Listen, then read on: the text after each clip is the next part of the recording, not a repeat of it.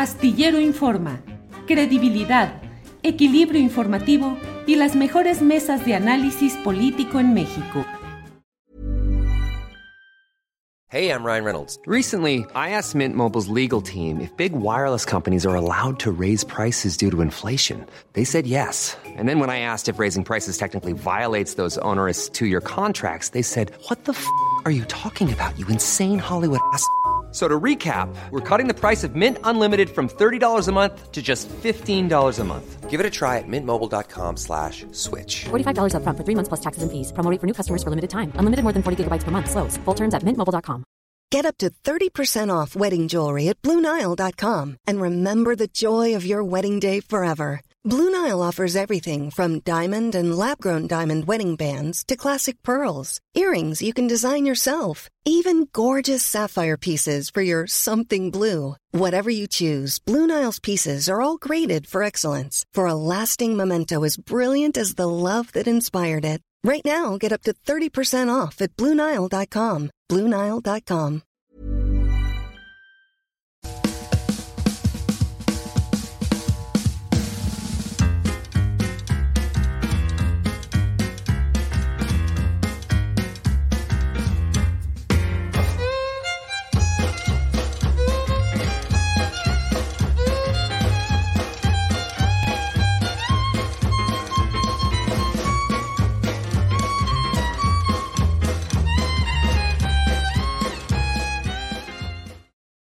Gracias por estar aquí, gracias por acompañarnos en Astillero Informa. Muchas gracias, tripulación Astillero. Les saluda con el entusiasmo, el gusto de siempre por estar participando en este programa en el cual, como siempre, tendremos información, análisis, debate, los temas más relevantes de estos días. Ya sabe que hoy, entre otras cosas, pues vaya que, pues ahora sí que, ¿qué dicen?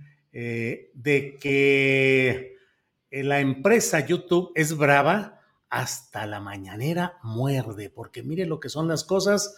YouTube ha cancelado, ha suspendido al menos la transmisión de hoy de, mm, eh, de la conferencia mañana de prensa, la ha suspendido ya en su reproducción debido a que se colocaron algunas piezas musicales que tienen derechos de autor. Usted sabe que nosotros aquí con frecuencia tenemos pues una serie de problemas relacionados con el uso de material que de una u otra manera cae dentro de ese esquema. Mire, ahí está la, eh, eh, el letrero, la leyenda que sale donde dice video no disponible. Este video incluye contenido de The Orchard Music, que lo bloqueó por motivos relacionados con los derechos de autor. Bueno, de eso ya sabemos y recontra sabemos. Y está con nosotros Adriana Buentello, que nos eh, comenta de estas y otras informaciones del día. Adriana, buenas tardes. ¿Cómo estás, Julio? Muy buenas tardes. Saludos a toda la querida audiencia en este jueves, ya casi viernes. Y efectivamente, como lo mencionas, Julio, por la mañana nos enteramos, bueno, ya terminando la conferencia mañanera, este eh, anuncio que sale del video no disponible, sobre todo por el tema relacionado a derechos de autor. Y hay que recordar que el presidente ha estado en una especie pues de dinámica en contra de estos corridos llamados eh, tumbados y ha ofrecido una lista de canciones al final de la conferencia mañanera particularmente. Eh, pidió en este caso, Julio hoy pidió poner los videos o la canción eh, un 100, un por ciento de Grupo Frontera y Bad Bunny. Eh, así que bueno, esto fue lo que pasó, que bloquearon así la conferencia mañanera y pues no, YouTube no perdona ni al presidente de México. Sí, vaya, como luego decimos, se la aplicaron al propio presidente de la República, YouTube, en este esquema en el cual es de entenderse, Adriana, según mi punto de vista, que se defiendan los derechos de autor de piezas musicales o videográficas que estén plenamente registradas y cuando hay un afán de lucro, cuando se busca o se tiene la intención de... Mm, eh, tener una ganancia justamente por la explotación de ese material ajeno. Pero también está el otro tema en el cual, ¿cuál es el interés público? ¿Dónde queda el interés público en un ejercicio específico como el de la mañanera y nosotros creo que también tenemos derecho a preguntarnos como medios de comunicación, que hacemos un trabajo de periodismo serio, eh, honesto, concreto, crítico, y que con mucha frecuencia estamos fuera de ese radar, no podemos colocar aquí material videográfico, ninguna referencia musical, porque nos caen los robots encima y dicen, pusiste un pedacito de una canción que tiene eh, derechos de autor. Eh, nosotros lo platicamos a veces, Adriana, cómo a veces estamos transmitiendo y de pronto afuera una banda callejera, un trompetista, una marimba, ni las mañanitas, ni las mañanitas, ni el himno nacional tenemos permitido poner. Así es. Y ¡pum! Se nos viene y dicen castigado, desmonetizado, porque utilizaste esa parte. Y por, otra, por otro lado, también vale la pena decir, Adriana, como con frecuencia hechos que son registrados por ciudadanos en sí mismos, que toman un video de algo que sucedió en el metro, alguna agresión delictiva, en fin, y que son propiedad de ese ciudadano que los coloca en las redes nosotros no podemos ponerlos ni tomarlos porque luego hay empresas o hay piratas de Internet que se dedican a agarrarlos y a registrarlos como propios. Y al registrarlos como propios, cuando nosotros los reproducimos, YouTube nos dice, pues sí, nomás que ese video es propiedad de fulano de tal. Son de todas estas cosas que requieren una profunda revisión y sobre todo, Adriana, pues en estos tiempos en los que estamos con muchos movimientos de reacomodos, por ejemplo, de Threads, la nueva eh, red social que pretende eh, competir con Twitter, pero de eso hablaremos un poquito más adelante, Adriana. Por lo pronto, ¿cuál es tu opinión sobre este tema de las restricciones, al menos el día de hoy, a la mañanera? Bueno, que pues son empresas privadas, finalmente eh, también estamos en un universo eh, que es mucho más poderoso que cualquier nación en el mundo, en el caso de Google, lo hemos mencionado, y en el caso de Facebook, eh, personajes como Elon Musk eh, ahora buscan controlar el flujo de la información y eso, pues creo que no alcanzamos a dimensionar lo grave que es, porque estamos en un contexto de, pues, en una situación de información muy local, estamos enfrascados en muchas veces en estas dinámicas en debates de política pues doméstica, por decirlo de alguna manera, y el universo que nos eh, que se avecina en términos de redes sociales, pues a veces parece ser eh, desolador porque hay solo un par de eh, personajes particularmente que están controlando todo el flujo eh, prácticamente de información de todo el planeta. Y pues ahora efectivamente estamos en esta, en esta nueva dinámica de entrarle a, threads, que no sé ahora cómo se va a decir, porque si es Twitter, tuitear, ahora que será eh, thread, no sé. Rediar, quién sabe.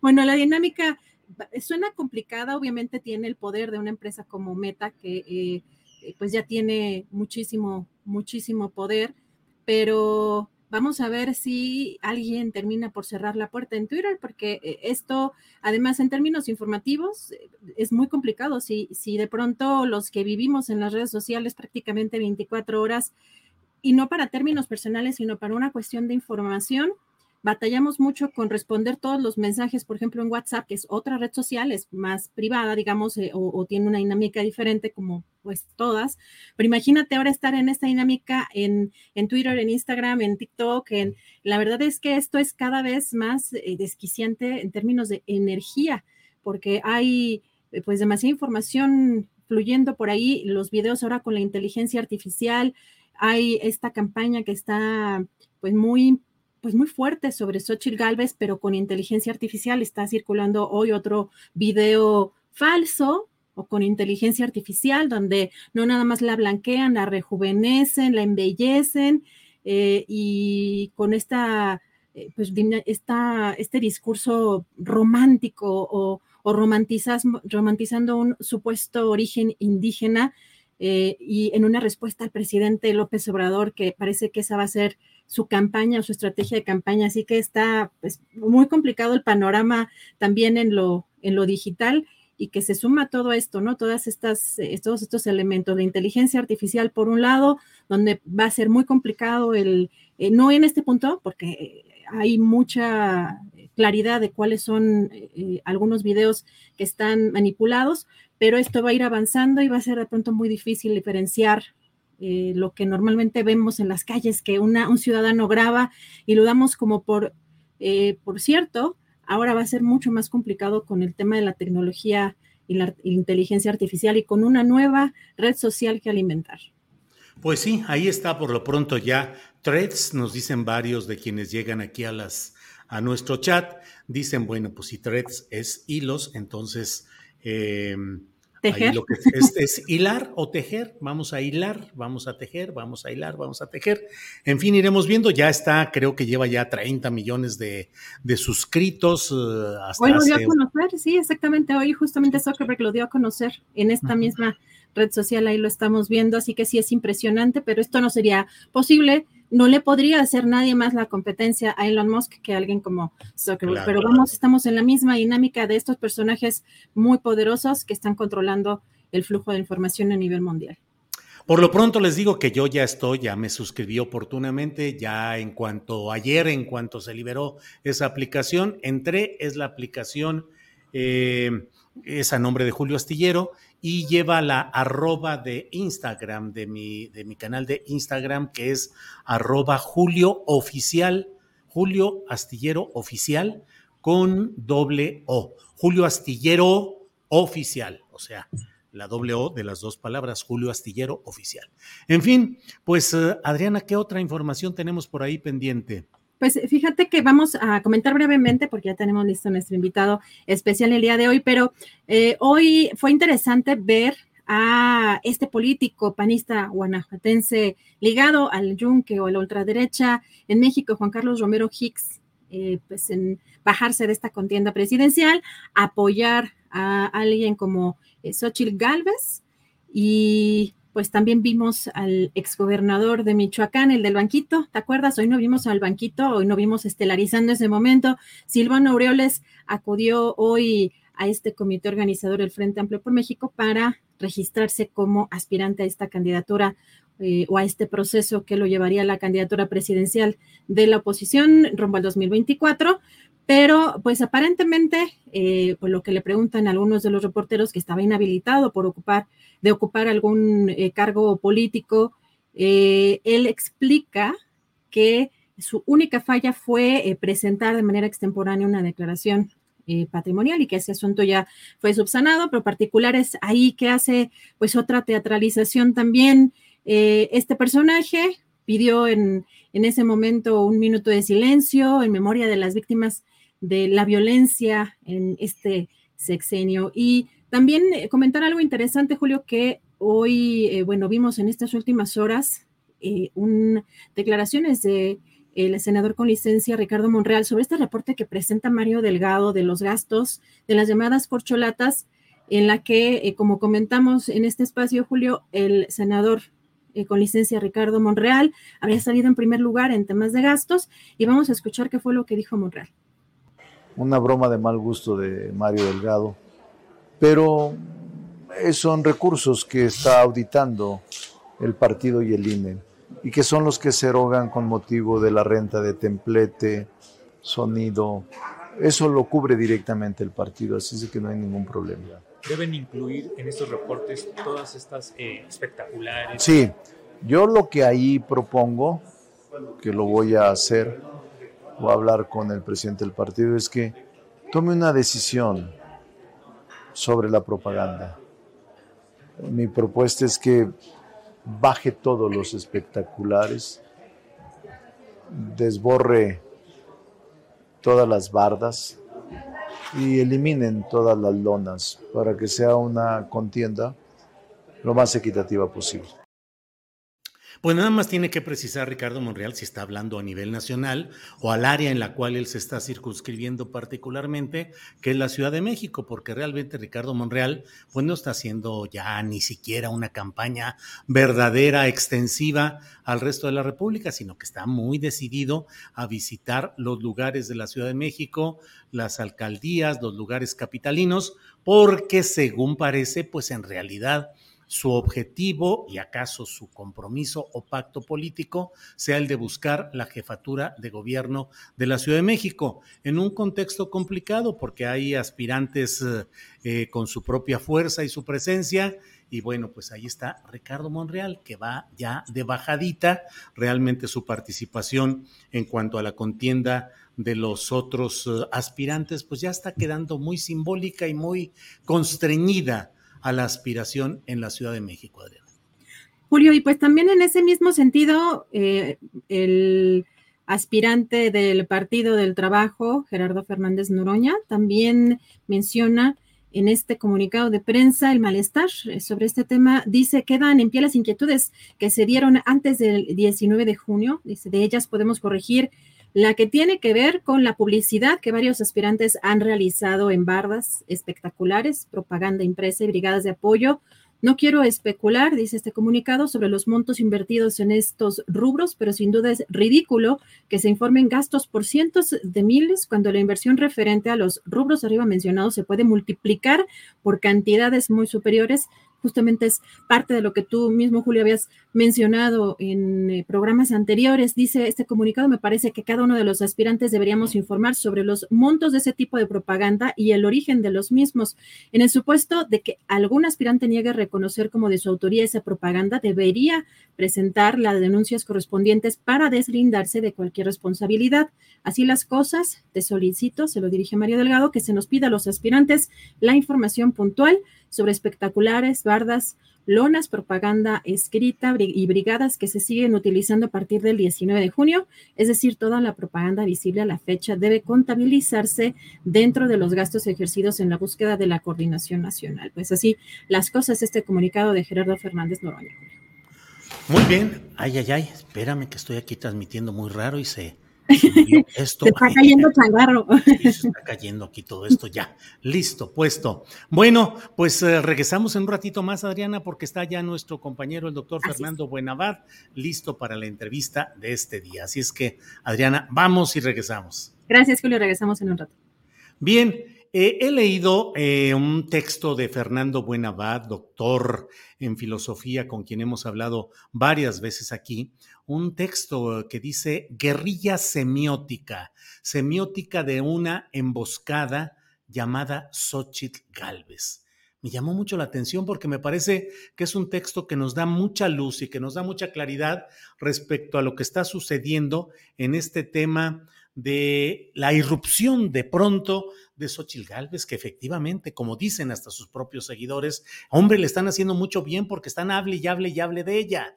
Es un producto publicitario propagandístico que ha sido lanzado y que ha sido colocado y que desde luego tiene que ser analizado con insistencia, con claridad y profundidad por quienes estamos atentos a lo que sucede en la política. Pero todo lo que yo le diga es a un lado porque lo importante es lo que queremos escuchar de Fernando Buenavad, a quien saludo con gusto. Fernando, buenas tardes. Julio, un, gran placer saludarte como siempre. Gracias por la invitación y por la confianza. Aprovechando para saludar a toda la audiencia del Julio Astillero. Muy bien, Fernando, muchas gracias. Fernando, de pronto eh, irrumpió este producto propagandístico Xochitl Galvez eh, con detalles muy claros para ser utilizados en un eh, proyecto propagandístico muy claro. Hay quienes nos dicen, ahí está la demostración de la fuerza de Xochitl porque ustedes están atentos permanentemente ya a lo que va sucediendo y a lo, que va eh, caminando, a lo que va planteando. Ah, yo tengo ideas al respecto que he expresado aquí en el programa y en mi columna astillero de la jornada, pero Fernando, lo que yo leí de tu explicación me pareció muy interesante. ¿Qué crees, a qué obedece esta irrupción del fenómeno Xochitl Galvez, Fernando? Pues Julio, a mí me parece que, que a veces eh, estas, estos casos, a veces decimos un poco pedantemente en la academia de esta casuística, este ejemplo particular de, del caso de la señora Galvez, eh, tiene una primera muy interesante eh, consecuencia y es que nos obliga a analizar lo que está pasando a nivel continental con todos estos candidatos que están formateados como por el mismo esquema de, de de irrupción, de asalto sobre la opinión pública, eh, de, en última instancia, subordinar toda su historia y todas sus contradicciones a unos pactos políticos que, que resultan ser lo más incluso aberrante posible porque no, no se encuentran concordancias, no se encuentran coincidencias en los discursos.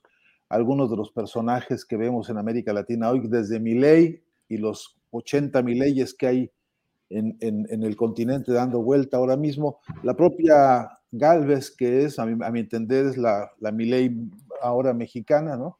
Este, obedecen, digo, a un mismo patrón de, de asalto sobre la opinión pública y, y, eso me hace pensar, nos hace pensar en el Instituto de Cultura y Comunicación de la Universidad Nacional de Lanús, donde yo trabajo, acá en Argentina, nos hace pensar que hay una matriz que se, está siendo diseñada desde algunos centros de operación mediática y que, y que han entendido, según el diagnóstico de estos centros, han entendido que esta clase de personajes, repito, estandarizados en función de una agenda de ellos, eh, constituye un relato, constituye un mensaje.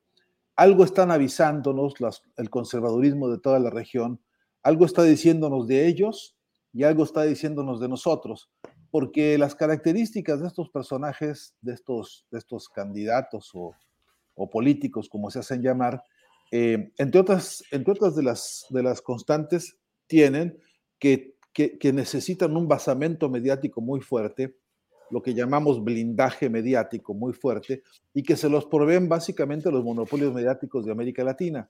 Eh, es lo que está pasando con algunos que son ahora candidatos, pero algunos que ya están ejerciendo el poder, incluso de manera, de manera espuria, como el caso de, Perú, etcétera, donde cuando tú analizas, repito, la sintaxis, la lógica de su discurso, la articulación de los enunciados con que se presentan, eh, el tipo de oferta o de promesa que hacen, en fin, el paquete completo de su narrativa, repito, contiene una, un aviso, mejor dicho, una advertencia. Y por eso es que yo eh, me atreví a publicar esto eh, en, clave de una definición este, un poco más dura, que es la de emboscada, y en el sentido amplio, es que un conjunto de intereses han creado un escenario para atrapar a un, a un, a un sector del electorado que puede darse por sorprendido con, estas, con estos personajes, que puede darse por incluso por, por seducido eh, eh, en, las, en las telarañas de sus este, eh, disertaciones o elucubraciones políticas y que, y que toman a destajo de unos y otros frentes las, algunas banderas incluso que no les pertenecen, pero que las subordinan a su discurso.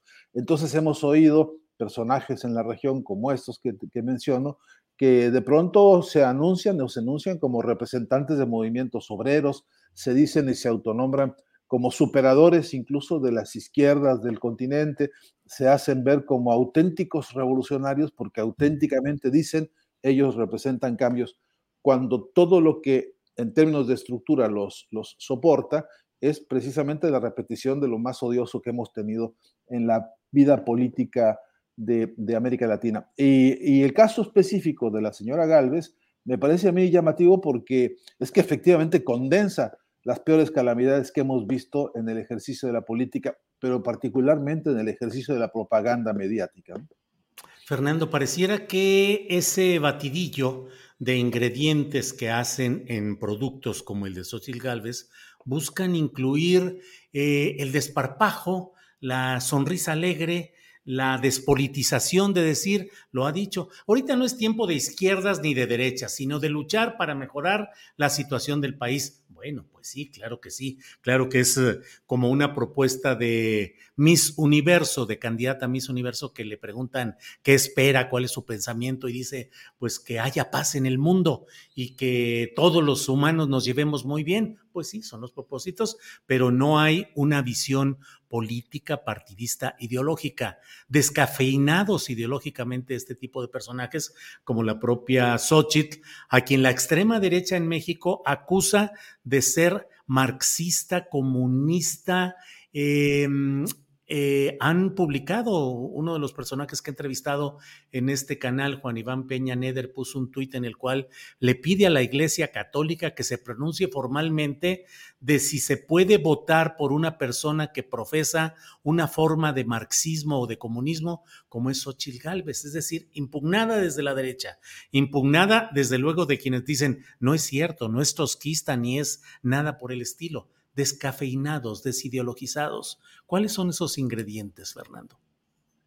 Sí, permíteme antes, Julio, tomarme de esta palabra que, usas de impugnado por, por, esos sectores, que por cierto, esos sectores y casi todos los sectores del progresismo de las izquierdas en América Latina impugnan con presos de una gran debilidad comunicacional. Hay que decir que esta, este personaje como la señora Galvez o como Milei en Argentina, para ponerte estos dos ejemplos así, este, de extremo a extremo del continente, eh, se permiten decir casi cualquier barbaridad en función de que las otras fuerzas, las que impugnan, eh, primero, no han, no han, conseguido crear una corriente cultural profunda, no han logrado convertir en baluartes de su, de su militancia o de, su, de sus esquemas de, de acción política las referencias históricas inmediatas que, que están marcando de, de manera decisiva el, el, presente del continente. Y entonces resulta que hay un sector de la población que, por un lado, ignora eh, eh, el, el, des, el, desarrollo de los, eh, de los, epicentros históricos más importantes eh, recientes en el continente, y luego además con esa ignorancia, lo digo incluso con mucho respeto, eh, esa ignorancia de pronto también se encuentra con una fraseología novedosa que, que articula, como bien dices, estas promesas de que, bueno, ahorita no estamos para pelearnos, ahorita estamos como para todos, como hermanitos, luchar por una situación diferente. Y, y, y dentro, de esta, dentro de estas afirmaciones, por cierto, contenidos particulares manejados, por, estoy seguro, por laboratorios de guerra psicológica. No, no tengo duda de que aquí atrás de este modelo, como lo hemos estado caracterizando y rastreando hace algunos años, está está la mano de personajes como JJ Randón y como Durán Barba y como todos estos laboratorios que, que suelen contratar para el, para el, diseño de estas campañas. Eh, y, una última cosa que, quisiera a, añadir a esto de la, de la interpelación o de la, o en todo caso de la crítica al, fenómeno de la señora Galvez y otros, es que eh, no solamente no, hay, contextura profunda, y esto merece una autocrítica seria, eh, en términos de un proyecto de comunicación que esclarezca el movimiento real en el escenario político de, América Latina, y luego tampoco, tampoco eh, propone modelos de análisis, es decir, no se, no, se, no se encuentra todavía hoy, Julio, con facilidad en la interpelación a estos personajes y estos, a estas emboscadas mediáticas, una exigencia política seria, que, sea cultura política en serio, eh, que, exija que exija transparentar el financiamiento de la política, porque ahí empieza por no resistir, ¿no? Cuando uno ve las fotografías de la señora Galvez, las más recientes en sus registros partidarios, cuando uno ve las alianzas y cuando uno ve los rostros y los protagonistas que son sus acompañantes, eh, lo primero que uno, que uno necesita saber es de dónde están sacando los fondos y qué, y qué es lo que realmente está en disputa. Eh, uh -huh. y, y, y, y, en el fondo de la cuestión creo que eh, está, la, bueno, desde luego, la, el retorno de la, de, la, de la, peor expresión que hemos tenido de la política en México, si se puede, no solamente de la política, sino de la grilla, ¿no? para no confundir grilla con política, que suele ser un, que suele ser un error grande, este, eh, de todos estos que quieren retornar al, al, al, a, a la usurpación directa del poder, pero atrás de todo eso está, desde luego, lo que, lo que es el poder real, ¿no? donde está la, la, cúpula financiera transnacional, donde están los intereses eh, ge geopolíticos hoy por hoy, está también una pugna que no se puede borrar del escenario de México, que es la presencia de los intereses y de las, y de las actividades económicas de China y los vínculos con Rusia, y en fin, y todo este tinglado complejo en el que lo que hacen estas emboscadas es eh, generar epicentros de, distracción, eh, para hacer creer que eso se llama política. Y, el riesgo grande, a mi, entender, hoy por hoy, es que no hay, no hay poder de, de, de contraofensiva eh, simbólica, es decir, la disputa por el sentido está muy desequilibrada, el, el piso no está parejo en términos de, ni de producción de discurso, ni de disposición de herramientas y de medios para poder crear una, lo que insisto, lo que tendría que ser una corriente cultural de pensamiento crítico que de una vez y por todas transparentara con, con, precisión el, el, problema del financiamiento de la política, pero también el problema de la, de la, de la, de la desnutrición ideológica, de la desnutrición cultural que tienen estos líderes, ¿no? que realmente es, en el caso de la señora este, Galvez, es, severa su desnutrición en términos de, que no tiene capacidad de articulación ni de discurso, ni de lógica de proyecto de, país, ni de lógica, por supuesto, de una concepción de Estado seria. ¿no? Eh, y, esto que es tan poco serio es lo serio del problema. Y me parece que es una bisagra en la que, en la que no solamente tenemos que trabajar eh, profundamente para, para, para tratar de desnudarla, sino que ah, tenemos que ah, necesaria y obligatoriamente desarrollar un ejercicio de autocrítica muy proactiva, muy, muy resolutiva y muy, y muy nutricia para rápidamente eh, eh, equilibrar o corregir estos, estos faltantes, Julio, porque este, es verdad, qué duda hay de que el presidente López Obrador ha hecho un, esfuerzo extraordinario con las mañaneras para eh, proponer direcciones y proponer alternativas y convertir, convertir las mañaneras en una especie de escuela de formación política, ¿no? Pero qué verdad también tan dura es que es insuficiente para el desafío que se está presentando, porque repito, mientras, mientras tenemos algunos dos o tres bastiones de referencia, y te incluyo en esto, para, para debatir y para proponer ideas distintas, lo cierto es que el campo es totalmente asimétrico y que hay una desventaja que, se, que empeora en la medida en que pasa el tiempo. ¿no? Fernando Buenavad, eh, en tu artículo dices, entre otros puntos, dices, es necesario desmenuzar el palabrerío confuso y la usurpación de identidad. ¿Quién paga y quién asesora? Están detrás los tres laboratorios de guerra psicológica manejados desde Miami y el ejército de operadores semióticos krausistas. ¿Nos puedes ayudar a entender eh, estos tres laboratorios de guerra psicológica manejados desde Miami? Ya diste algunos datos de algunos expertos en guerra sucia, en estrategia electoral, pero exactamente a qué te refieres, Fernando? Sí, me refiero a la alianza, a la alianza que tiene, por ejemplo, Televisa de México con, con, la estructura mediática de, básicamente del sur de Estados Unidos, ¿no? Y no solamente, podría mencionar también las que hay en España y que y que están operando también porque esos muchachos, no se nos olvide, tienen ganas de volver por sus fueros y por sus riquezas que, que se les han visto mermadas en, años recientes. ¿no? Este, esa, esa alianza eh, que tiene sus propios personajes y sus personeros, ya los conocemos a todos, algunos se disfrazan de payasos, otros se disfrazan de, de ahora, de, incluso de periodistas este, críticos y progresistas, y ahí este, no quiero ni siquiera este, meterme en el asunto de los nombres porque no quiero hacer de esto un tema personal, aunque lo tengo y aunque lo he ventilado en otros espacios. De todas maneras, lo que me interesa es el funcionamiento corporativo de estas, de estas empresas que contratando, por ejemplo, eh, eh, hace rato he publicado también en el Twitter la fotografía de JJ Randón, que alguna vez en México publicó así a a cara este, este, lavada en una revista que él iba a hacer lo imposible para impedir que López Obrador ganara.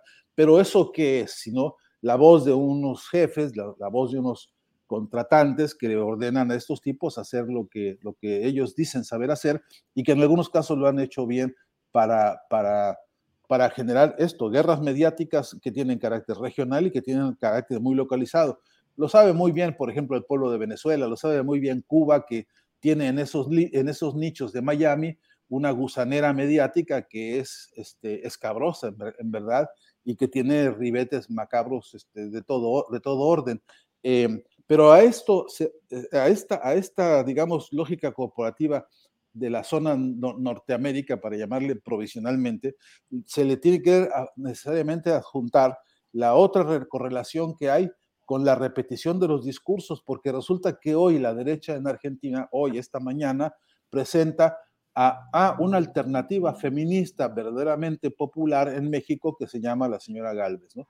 Eh, y, que, y que lo repite el grupo Clarín, como lo repite el comercio en, en, Ecuador, como lo repite este, O Globo en Brasil. Es decir, eh, que, la, que la que la composición de los laboratorios de guerra ideológica, estos de los, a los que me refiero en el texto, tienen que ver con un, con un formato de diseño de estos, de estos personajes y de estas estrategias mediáticas. Pero después hay en el, en el digamos, en el, en, el territorio, por ejemplo, de lo digital, eh, pequeños o, grandes, y ni, siquiera sabemos cómo cuantificar este, ejércitos de bots, de trolls, como los que ya conocimos que tenía bajo su tutela este, Enrique Krause y que fueron puesto un escándalo en su momento a propósito de, de cómo traficaron y manejaron este, modelos diversos de calumnias y de mentiras y de insultos, etcétera.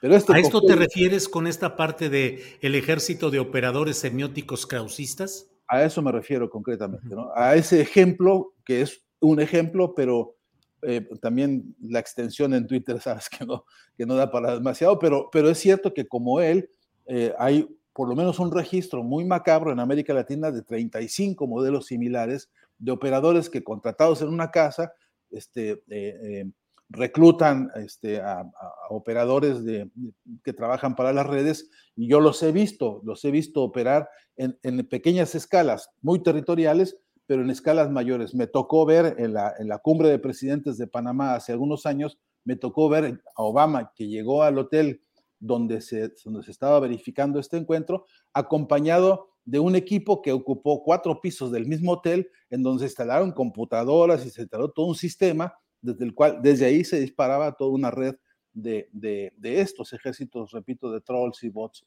Este, más tarde fueron denunciados por los propios organizadores este, que participaban de un encuentro paralelo ¿no? a la cumbre de presidentes. De todas maneras, eh, este, este, sigue siendo un problema, digamos, este, comunicacional a nivel regional y sigue siendo, vuelvo a decir, una, una de nuestras más grandes limitaciones y uno de nuestros impedimentos mayores para, para poder dar esta batalla, Julio, que creo que es central, que es la disputa por el sentido, para poder verificar en esta contienda de ver quién domina y quién predomina en el sentido común de los, de los electores o de los ciudadanos este, en, en, México y en la región, eh, quién, quién hegemoniza qué y con qué paradigmas básicos. Y si el paradigma es la impronta populachera, la impronta, como bien dijiste, desenfadada, esta impronta que es como el desenfado y como la superficialidad y como la banalidad, es decir, la banalización misma del sentido de la política, en el fondo un modelo de antipolítica.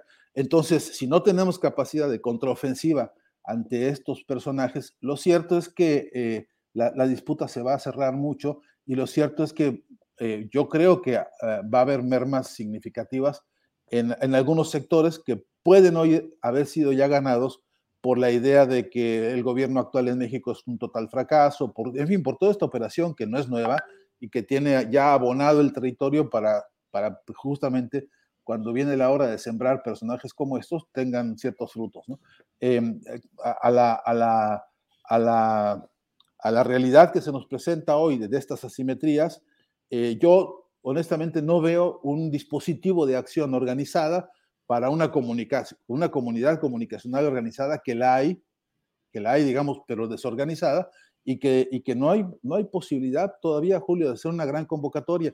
Por ahí hice un ensayo a través del propio sistema de Twitter y de Facebook, llamándole al presidente López Obrador para que convoque a un Congreso internacional sobre el problema comunicacional, que, que se plantee la necesidad de la organización de las distintas voces que hay en el continente que tienen este, un valor extraordinario por las luchas y por las resistencias y por las experiencias que han vivido y que podían de una vez y por todas, organizándose esas fuerzas, eh, ser realmente un clamor continental que le cambiaría, estoy seguro, el rostro a esta, a esta batalla. Sin embargo, sigue siendo nuestro talón de Aquiles en materia de comunicación, además de la dependencia tecnológica, la desorganización del discurso y la desorganización política, teniendo además la, contundencia hoy de muestras concretas de cómo se repiten los estereotipos eh, eh, propagandísticos este, del conservadurismo en toda la región, con personajes en verdad que si no fuese porque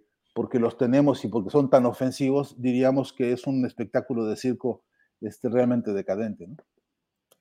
Pues eh, Fernando, muchos comentarios en el chat de quienes agradecen un análisis inteligente, documentado, propositivo de lo que está sucediendo para que podamos saltar, podamos evitar la caída en la tentación de esos clichés y de, ese batidillo propagandístico que hoy está en los medios de comunicación convencionales, que está generando expectativas y que desde luego eh, tienta a ciertos ciudadanos con información política insuficiente o con una proclividad a estar en contra del proyecto llamado 4T, pues que va caminando por ahí. Así es que, Fernando, como siempre, te agradezco mucho que estés con nosotros, que nos ayudes a ir precisando, aclarando estos temas. Mucho te lo agradecemos, Fernando.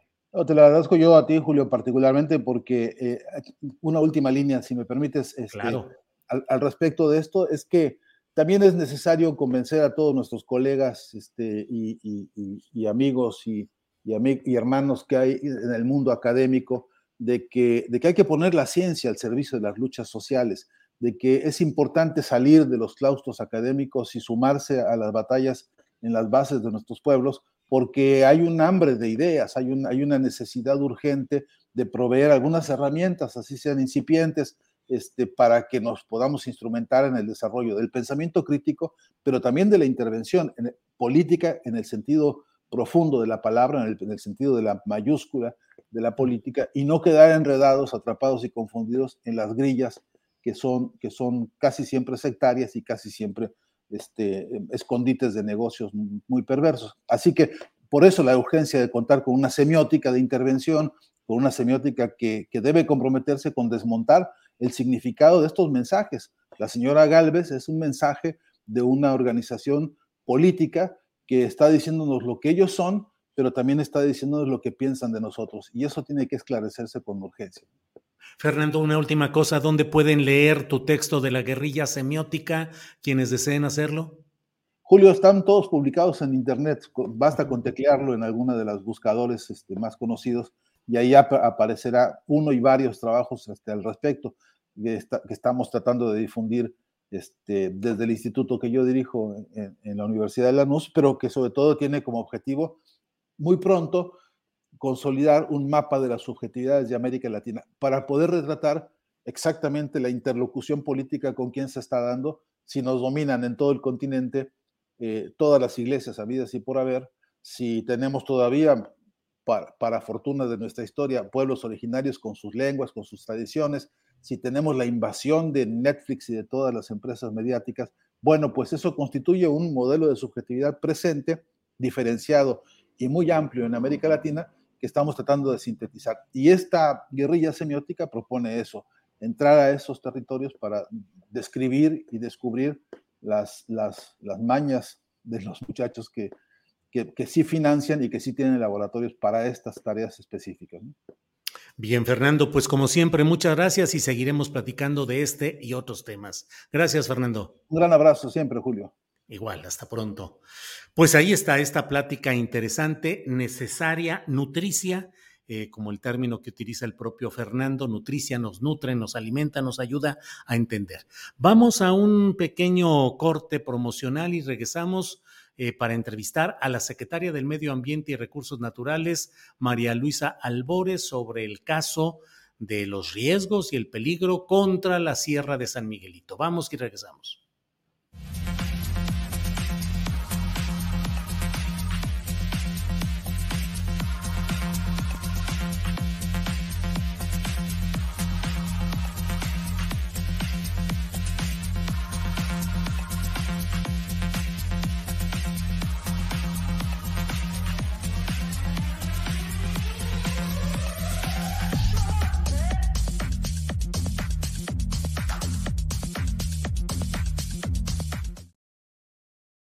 Pues hemos publicado y hemos difundido la información relacionada con una reunión la semana pasada en la que comuneros de San Juan de Guadalupe relacionados con la Sierra de San Miguelito y abogados de empresarios eh, dieron a conocer información, entre otras cosas, que tienen una demanda por cuatro mil millones de pesos contra el presidente López Obrador, según esto por haberle causado daños y perjuicios al haber emitido un decreto para proteger el área natural de la Sierra de San Miguelito. ¿Qué va pasando en todo eso? Agradezco que esté con nosotros la secretaria del Medio Ambiente y Recursos Naturales, María Luisa Albores, a quien saludo. María Luisa, buenas tardes. Hola, buenas tardes. Con el gusto de saludarte y poder dar información a ti y al público que te escucha. Gracias, María Luisa.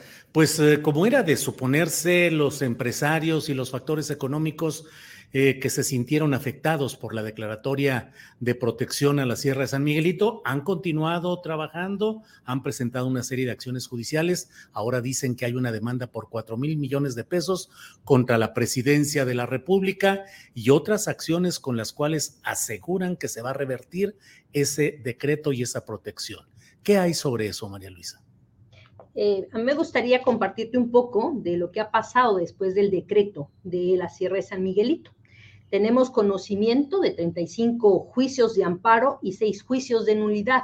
Sí nos gustaría compartir o comentarle al público en general que estos juicios eh, se han resuelto favorables para la área natural protegida y esto quiere decir que no se le ha otorgado un amparo a particulares. En este sentido, Semarnat, a través de también la CONAM, la Comisión Nacional de Áreas Naturales Protegidas, hemos utilizado todos los medios que tenemos que utilizar para defensa, recursos de revisión y quejas ante los juicios. Hemos defendido pues nuestra área natural protegida, porque eso fue parte del compromiso que tuvimos con los ejidos y con las comunidades, y pues las y los particulares están en todo su derecho de reclamar los actos de autoridad, nada más que sin embargo se exhorta a los juzgados y a los abogados defensores que se conduzcan con honestidad y ética, atendiendo el principio de debido proceso, que es lo que creemos que no está pasando.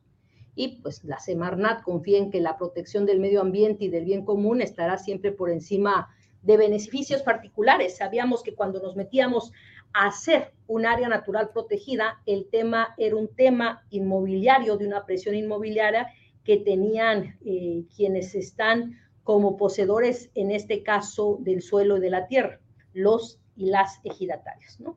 Tenemos la certeza que en este proceso, eh, donde decretamos el área natural protegido, se respetaron los derechos de las pobladoras, de los ejidatarios y de las comunidades, ¿no? Entonces, estamos también nosotros como gobierno de México eh, en defensa de este decreto del área natural protegida San Miguelito. María Luisa, mm, ¿no crees que no está pasando el respeto al debido proceso en ciertas fases o en ciertos juzgados o ciertos expedientes judiciales? Yo creo que no, no está pasando el debido proceso. ¿Y ¿Por qué? Eh, ¿por qué? Porque con este audio que se filtró, pues podemos ver cómo es que eh, en este sentido se... Eh, otorga ahí hasta, se habla de un posible, de un posible, este, llegan hasta 4 mil millones de pesos en este caso de este amparo, que todavía no, no queda ahí como, como claro, pero también sí me gustaría eh, recordar que quienes sean en este caso parte de los juzgados, pues deben de conducirse con honestidad y ética, y eso creo que hay que recalcarlo mucho. María Luisa, parte del alegato de estos abogados, eh, es que eh, hubo un previo oficio firmado por César Sánchez Ibarra de la CONAMP que excluyó las 1.805 hectáreas, que digamos que es el origen de todo lo que hemos vivido hasta ahora. Y dicen que sobre ese decreto, sobre ese oficio, se estableció el decreto presidencial y que ese es el gran error. ¿Ese es el punto crítico? Ellos lo quieren mencionar o manejar así o manipular la información. Y a mí sí me gustaría compartir un, poco de, lo que estás ahí comentando. Primero, en este amparo, el, ciento, el 1364, eh, diagonal 2021, el peritaje presentado por la Semanat reconoce que en las 1.805 hectáreas del proyecto Las Cañadas no hay las especies de fauna que se señalaban en el decreto de área natural protegida.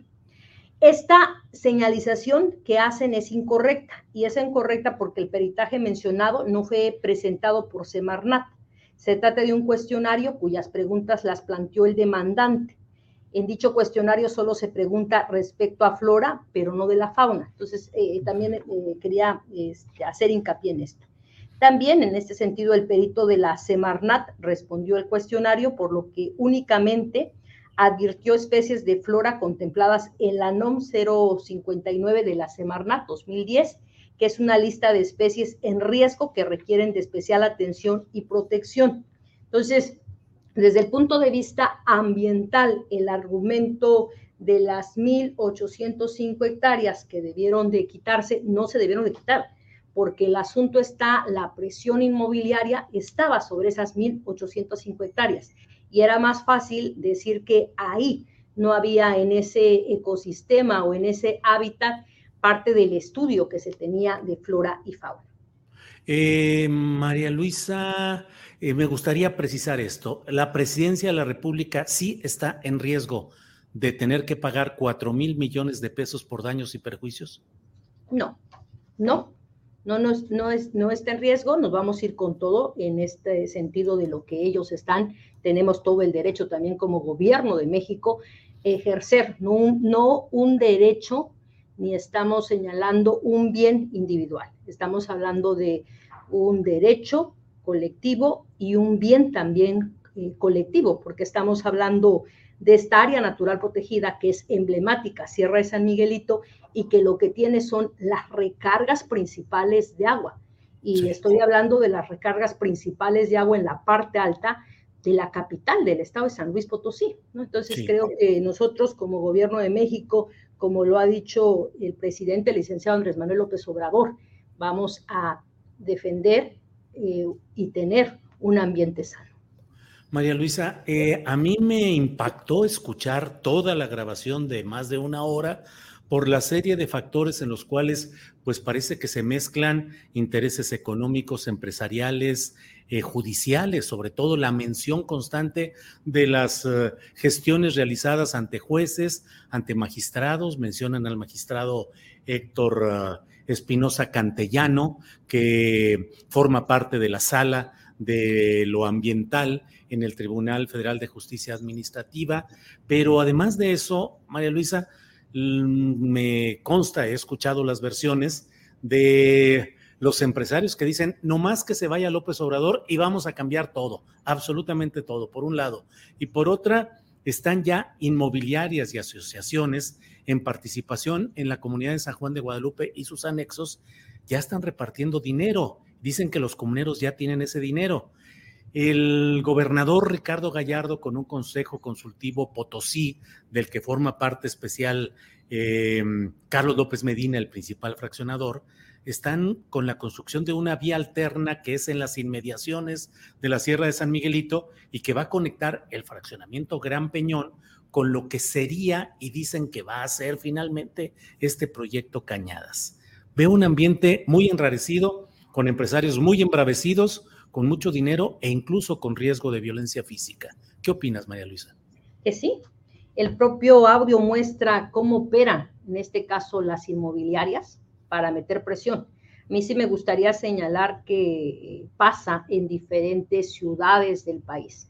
Si uno va hacia el sureste del país, vas a ver Ciudad Maderas anunciado en diferentes estados. Desde que tú llegas al aeropuerto y te asomas a esas capitales, estás viendo también esos proyectos inmobiliarios que han de ser los mismos este, accionistas, dueños de esas inmobiliarias. ¿Y cómo se mueve normalmente? Pues de una forma que han operado toda la vida y han operado de una forma no clara ni transparente directamente en asambleas con la gente, sino valiéndose también de las necesidades de la gente, mal informando, porque lo que llegan a pagar son a veces migajas en comparación de lo que ellos van a obtener como ganancias al momento de tener en este caso fraccionamientos o lotes de fraccionamiento. Entonces, ¿qué es lo que está aquí en juego? El juego es el asunto de que hay un decreto de área natural protegida y ese decreto no se hizo en un sentido desde el escritorio. Hay una legitimidad a través de la población que le fue solicitada al Ejecutivo de este país en sus diferentes eh, visitas que hizo a territorio, a San Luis Potosí, y desde esa legitimidad se logró construir esta área natural protegida. ¿Qué es lo que querían? Pues que se quitara justo estas 1850, eh, 1805 hectáreas, porque tenían la mayor presión, porque ya estaba ahí eh, en un negocio entre la gente que son los ejidatarios más los inmobiliarios. Y ese fue el gran asunto, el que no se quería dejar fuera esas 1.805 hectáreas porque era la que tenía la mayor presión inmobiliaria. Y cuando hablamos de un área natural protegida, su objetivo central, su razón de ser de un área natural protegida es la conservación y el cuidado ambiental. Cuando se hace ese estudio previo justificativo, vemos el listado de flora, el listado de fauna, pero sobre todo las recargas que hacen estos espacios para el agua. Entonces, a mí sí me gustaría recordar que la presión más fuerte que vamos a tener en años futuros, en años venideros, va a ser el agua.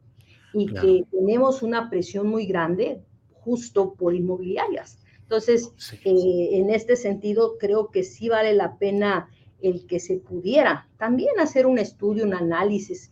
Eh, a mí me da mucho gusto que periodistas nos puedan hacer las entrevistas así en un sentido de nosotros poder compartir, comentar del trabajo que vamos haciendo, pero también de la clara visión que tiene la 4T, el gobierno de, de México, y es una visión que sabemos que tenemos muchas presiones. Tú bien lo decías. Te voy a dar otro ejemplo. Sabemos del caso Calica en Quintana Roo. O sea, sé que ya hasta están pagadas las personas hasta el 2024, porque les dicen, esperen que salga este gobierno y entonces ustedes aguanten ahí, ustedes aguanten y les pagan cada mes. ¿Por qué? Porque están esperando que nos vayamos. así es. Así está la presión. Entonces yo creo que es muy importante que las mexicanas y los mexicanos estén informados, informadas de la importancia que tiene en este caso un área natural protegida, otra área natural protegida que fue rescatada y que el, el viernes pasado tuvimos un evento con nuestro presidente justo en el lago de Texcoco, y que lo que hicimos fue eh, hacer una justicia, hacer justicia social, justicia ambiental, al hacer la reintegración de tierras al frente de los pueblos en defensa. sí. Mejor conocido como Atenco a las compañeras y a los compañeros, ¿no? Todo ese reconocimiento y se usa un área natural protegida. Cuando vengan las precipitaciones altas, ¿en dónde van a ser los reguladores de estos vasos de agua? los escurrimientos. Claro. Pues va a ser ahí en esos lados, porque si no, la ciudad se puede inundar. Entonces yo creo que, que es muy importante tener esa visión de que necesitamos, o sea, hay una necesidad para guardar el equilibrio nuestras áreas naturales protegidas. No es un berrinche de tener áreas naturales protegidas, es un asunto del cuidado de lo elemental, que el cuidado de lo elemental es el cuidado del hábitat. María Luisa, hay amenazas, hostigamiento contra comuneros y contra líderes del movimiento de defensa, los guardianes de la Sierra de San Miguelito, que tú conoces bien. En el audio del que estamos hablando, se escucha como uno de los abogados les dice que, o uno de los inversionistas, que hay hasta un proceso, dice, de animalización de violencia, que no se metan a cambiar a la directiva del comisariado ejidal, que hay muchas agresiones y después de la difusión del audio ha habido amenazas y hostigamiento contra los líderes. ¿Qué se puede hacer ahí? ¿Puedes gestionar protección de la Guardia Nacional o qué se puede hacer? Porque en otros lugares hemos visto cómo ambientalistas que cuidan sus territorios pues son sacrificados, asesinados con frecuencia, María Luisa pues nosotros con toda la apertura con las compañeras y los compañeros que son las guardianas y los guardianes de San Miguelito, de nuestras áreas naturales protegidas, en poder ser las los gestores directamente a través de la Semarnat, a través de la Comisión Nacional de Áreas Naturales Protegidas y hacer los mecanismos que tenemos que hacer con, la Secretaría de Gobernación. Entonces, eh, a mí sí me gustaría compartir que tenemos ahí un trabajo de manera permanente con la Secretaría de Gobernación y tenemos un listado de compañeras y compañeros ambientalistas a lo largo y ancho del país. También el ofrecimiento es acá, es público para nuestras compañeras y nuestros compañeros que son los guardianes de la Sierra de San Miguelito. Bien, María Luisa, em, en todo este esquema, eh, en el audio, del que estamos hablando, detectaste tú o tu área jurídica la eventualidad de la comisión de algunos delitos por los que se pudiera abrir un expediente por parte de ustedes? Eh, justo hay un análisis que se está haciendo por parte de nuestras áreas jurídicas, la vamos a trabajar y después de ese trabajo, nosotros como gobierno de México nos vamos a defender y eh, recordar que el Gobierno de México es la Secretaría de Medio Ambiente y Recursos Naturales, su sectorizado, la Comisión Nacional de Áreas Naturales Protegidas, pero también acudimos como Gobierno de México con Consejería Jurídica. Entonces, vamos a defender. María Luisa, eh, para ir cerrando, sé que tienes muchas cosas pendientes y te agradezco que hayas estado con nosotros, pero ¿en qué estado eh, procesal está la demanda de los 4 mil millones de pesos contra el presidente López Obrador? ¿Qué falta o qué sigue? Eh, ahí déjame revisar de lo que va. sé que es una demanda por gastos y perjuicios contra el decreto de esta área natural protegida y lo que yo compartí hace rato, aún no existe un monto específico, pues es una especulación de la contraparte, ¿no? Y en este sentido, esa contraparte ofreció pruebas periciales en materia de topografía, geología, hidrografía, eh, biología, impacto y riesgo ambiental, entre otros. Y la Semarnat, pues ya también nombramos peritos y está por nombrar uno más en estas materias en las que yo te mencionaba, topografía, geología, hidrología, biología, impacto y riesgo ambiental y por lo que el juicio se encuentra en la etapa de desahogo de pruebas. Nosotros también vamos a presentar nuestras pruebas. Bien, María Luisa, te agradezco mucho. Cierro solo con un tema que no puedo dejar pendiente. No has ido a la bahía de Ohuira. Sigue la promesa, el compromiso de ir. No pudiste ir en diciembre, no en enero, no en mayo. ¿Qué pasa con Ohuira? Este, ¿Qué pasa con Ohuira? Mira, estamos ya sobresaturados, es un año importante y de cierre de los proyectos de la 4T. Este, estoy acá en, en Coatzacoalcos, es que estaba en Minatitlán y ahorita estoy en Coatzacoalcos, estoy resolviendo esto de un tema también de instrucción, instrucción presidencial, las matas. Eh, estoy muy de cerca con el, todos los temas ambientales de Tren Maya y a veces ya la agenda no me da, ¿no? Entonces, ese es lo que ha pasado, ¿no? Entonces, yo sí quiero ser sincera, eh, si pretendo ir 2023, pues ya no quiero poner fecha, porque no, no me dan los tiempos. Seguramente en una de las oportunidades que tenga yo de ir este, cercanamente por Durango, por Sinaloa, ya me pego esa, esa gira, ¿no? Pero no me gustaría dar fecha. ¿Y cómo va? ¿Tú sabes? ¿Va avanzando a favor de los pueblos en resistencia o de los proyectos eh, de la planta de amoníaco? No, sé que va, este, está como en una cuestión parada, creo que tienen este, resuelto los compañeros en pueblos de resistencia, este, porque tiene que pasar a un desahogo. Bien. María Luisa, pues muchas gracias y seguimos en contacto. Gracias. Muchísimas gracias a ti. Hasta luego, bonita tarde. gracias, bye. Las dos de la tarde con dos minutos ha sido la entrevista con María Luisa Albore, la secretaria del Medio Ambiente y Recursos Naturales.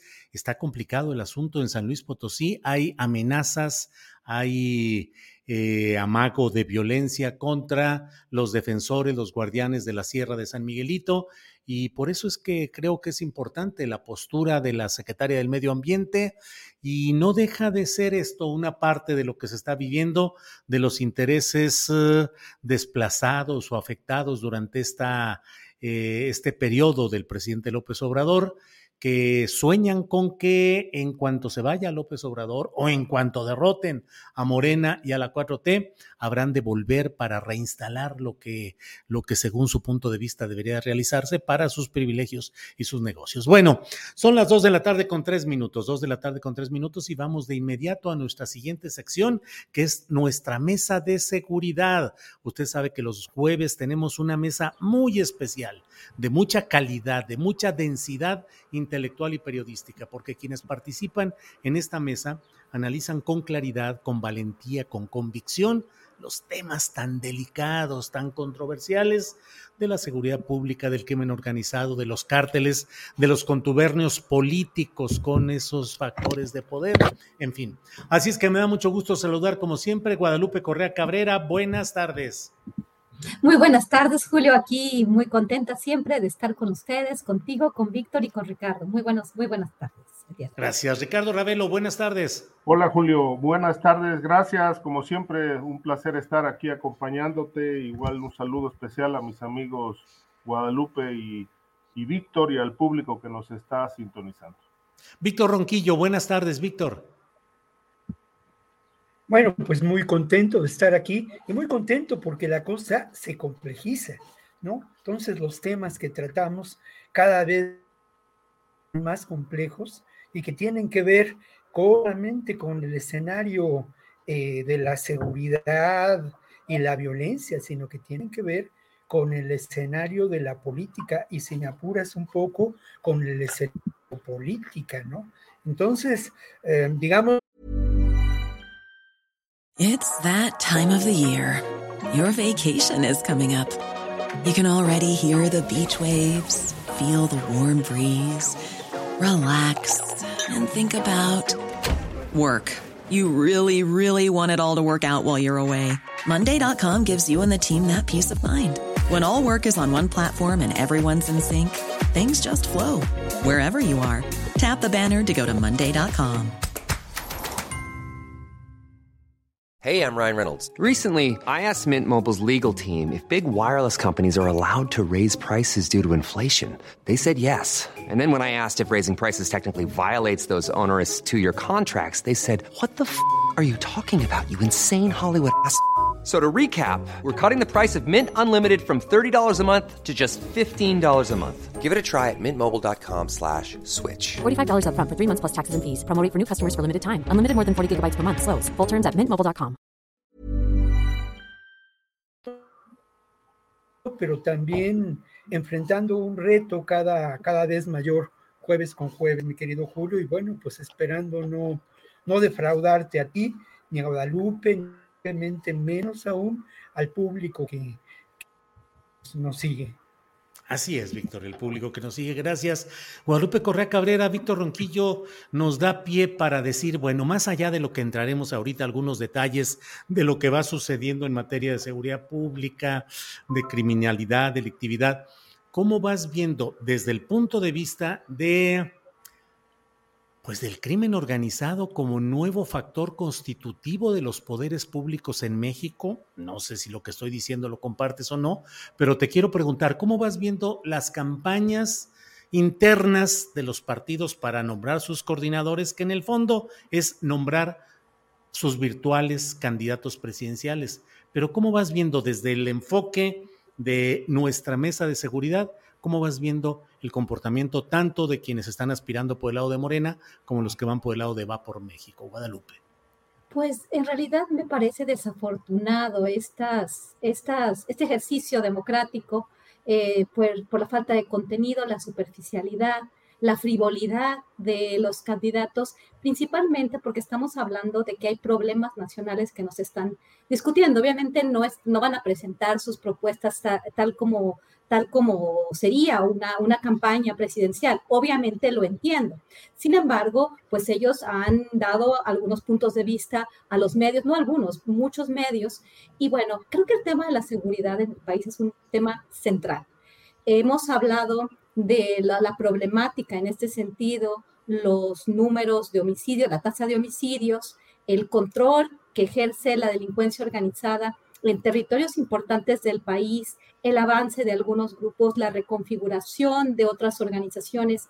Y parecía ser que los candidatos mm, quieren olvidar este tema y empiezan a hacer otro tipo de, de espectáculos, vamos. Me parece más bien como que están presentándose a ver quién es el más gracioso, quién es el más popular, quién es el más cercano a Andrés Manuel López Obrador. Y no hablo de un candidato en particular, hablo de todos, porque realmente los he seguido y digo, bueno, este, cuando van a Tamaulipas, por ejemplo, y no estoy hablando realmente de alguno en particular, con todos tengo algún, algún, algún, este, alguna observación y la he presentado en, Twitter, eh, pero realmente me parece a veces hasta grotesco y caricaturesca la forma en la cual se están presentando cuando uno de los principales problemas es la seguridad se van a Tamaulipas el día que, que Adán Augusto continúa con su gira, ese día en la madrugada, eh, bueno, muy, muy de mañana, pues hay un atentado contra el, secretario de Seguridad Pública en un estado que ha estado en el ojo del huracán.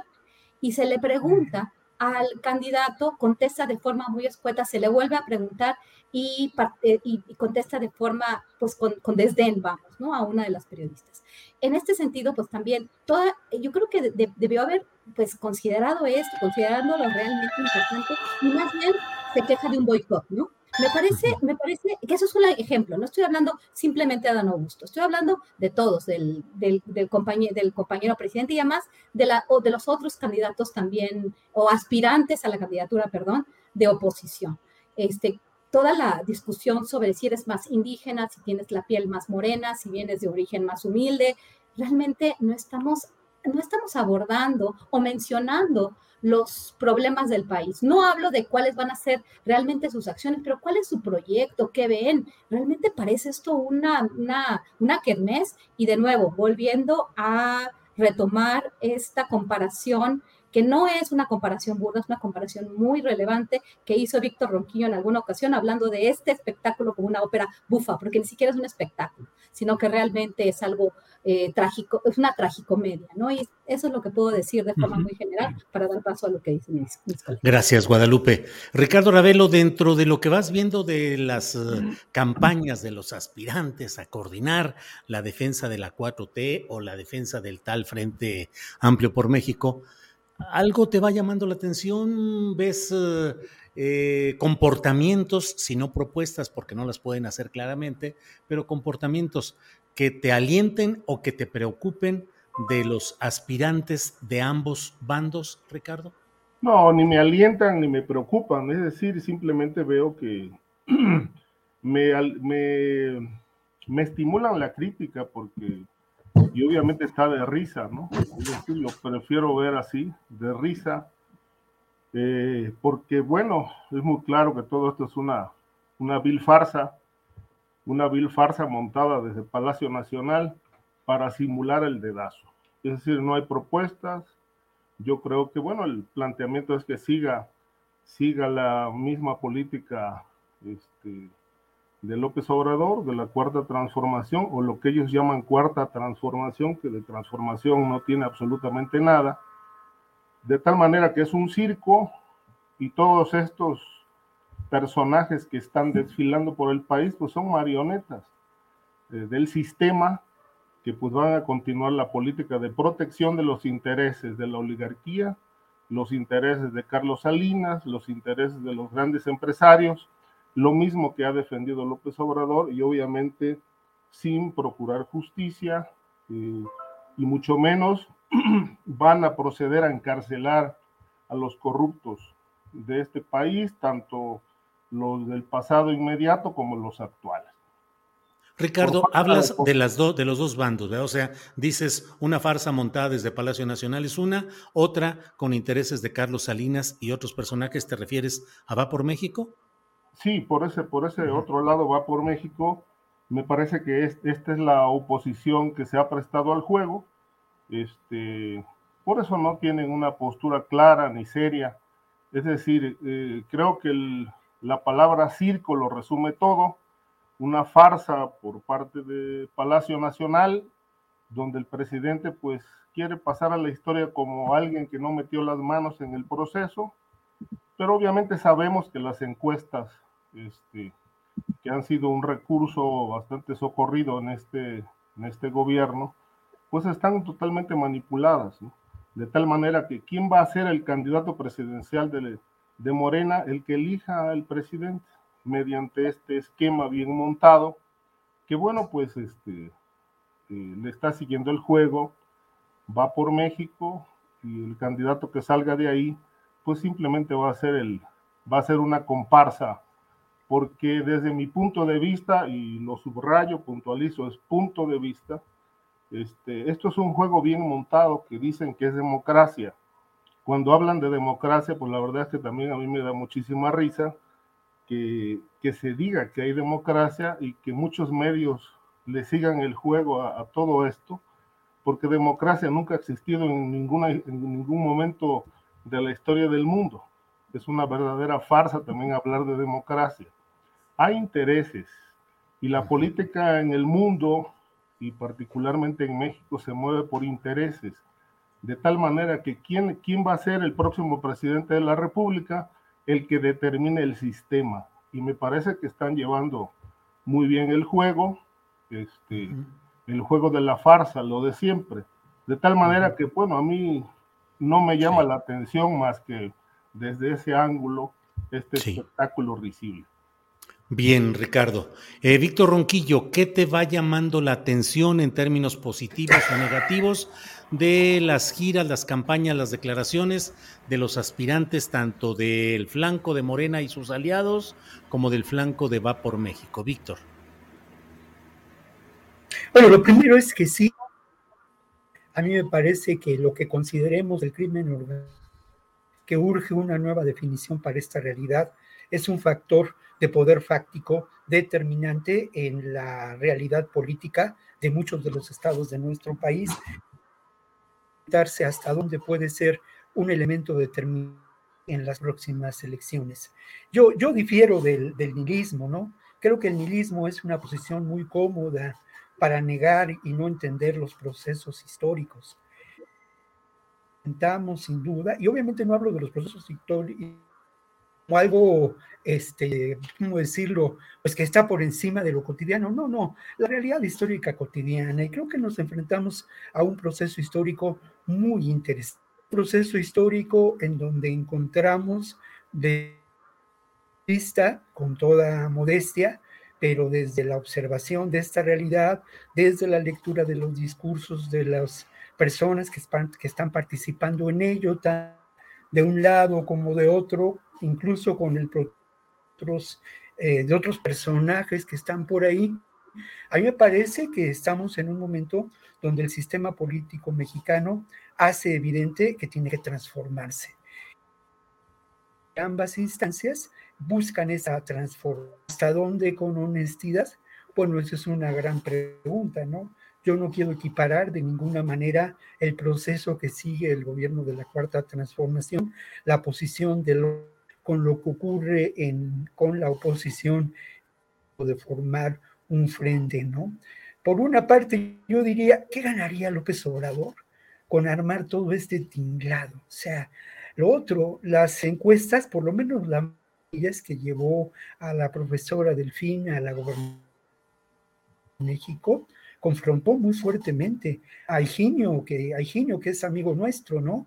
Y con quien yo tuve ocasión de platicar y hacer una entrevista y platicar un par ¿no? Él estaba convencido que a él le corresponde. Las encuestas dijeron lo contrario y él con mucha madurez política, lo mismo que Duarte, se sumó con acierto a la campaña de la profesora Delfina. Entonces creo que, que el pensar que esto es una obra están aliados Salinas y López Obrador, que López Obrador están comprometido con, los, con todos los grupos del narco, pues son lecturas facilonas de esta realidad.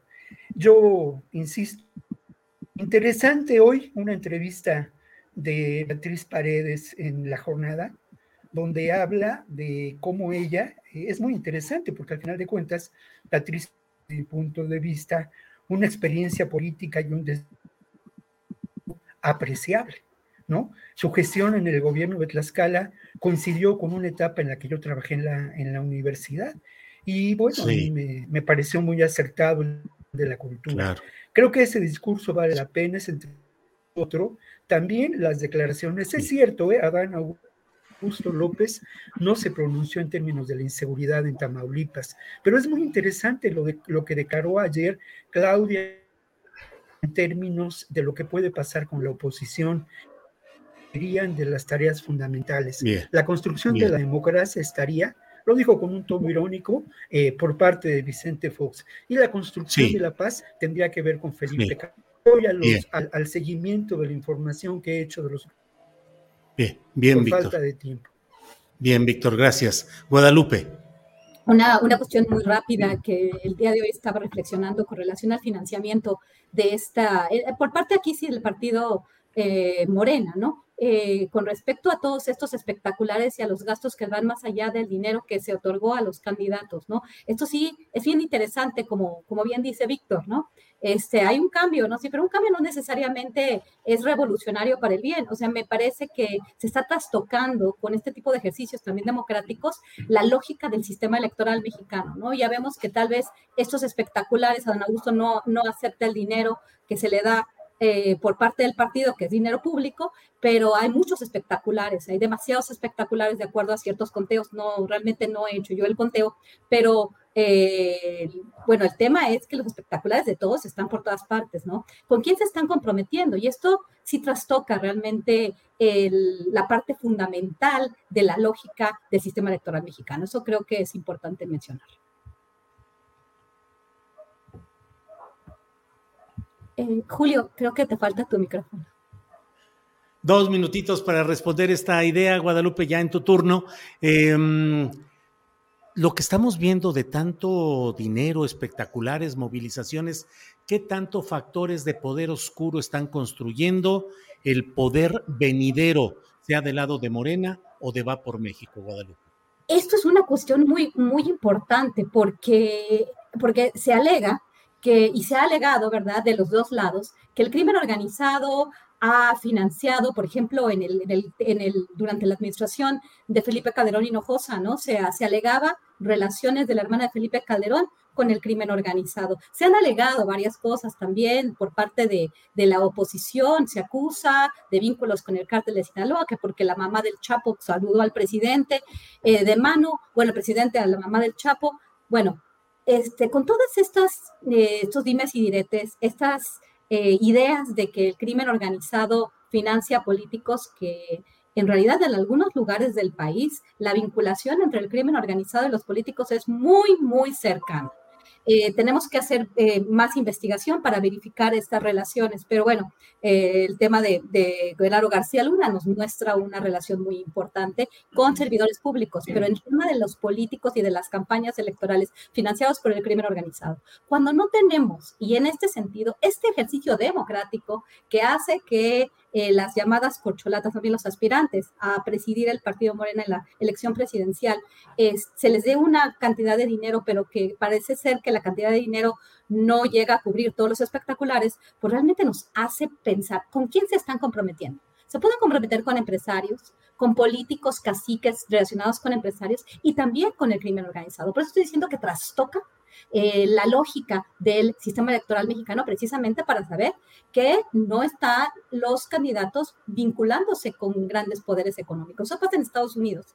En las elecciones cualquiera puede dar dinero, por ejemplo, las compañías productores de armas, y por eso tenemos un problema enorme en todo el hemisferio de, y también en los Estados Unidos del acceso irrestricto a las armas en ese país, ¿no? Y eso es Estados Unidos, pero México y el problema que tenemos con la delincuencia organizada que va más allá del narcotráfico pues tenemos que pensar en eso y yo creo que sería un tema de debate, no nada más en esta mesa, sino en muchísimas más, ¿no? Es, es, un, es, es un tema fundamental. Muchas gracias. Gracias a ti.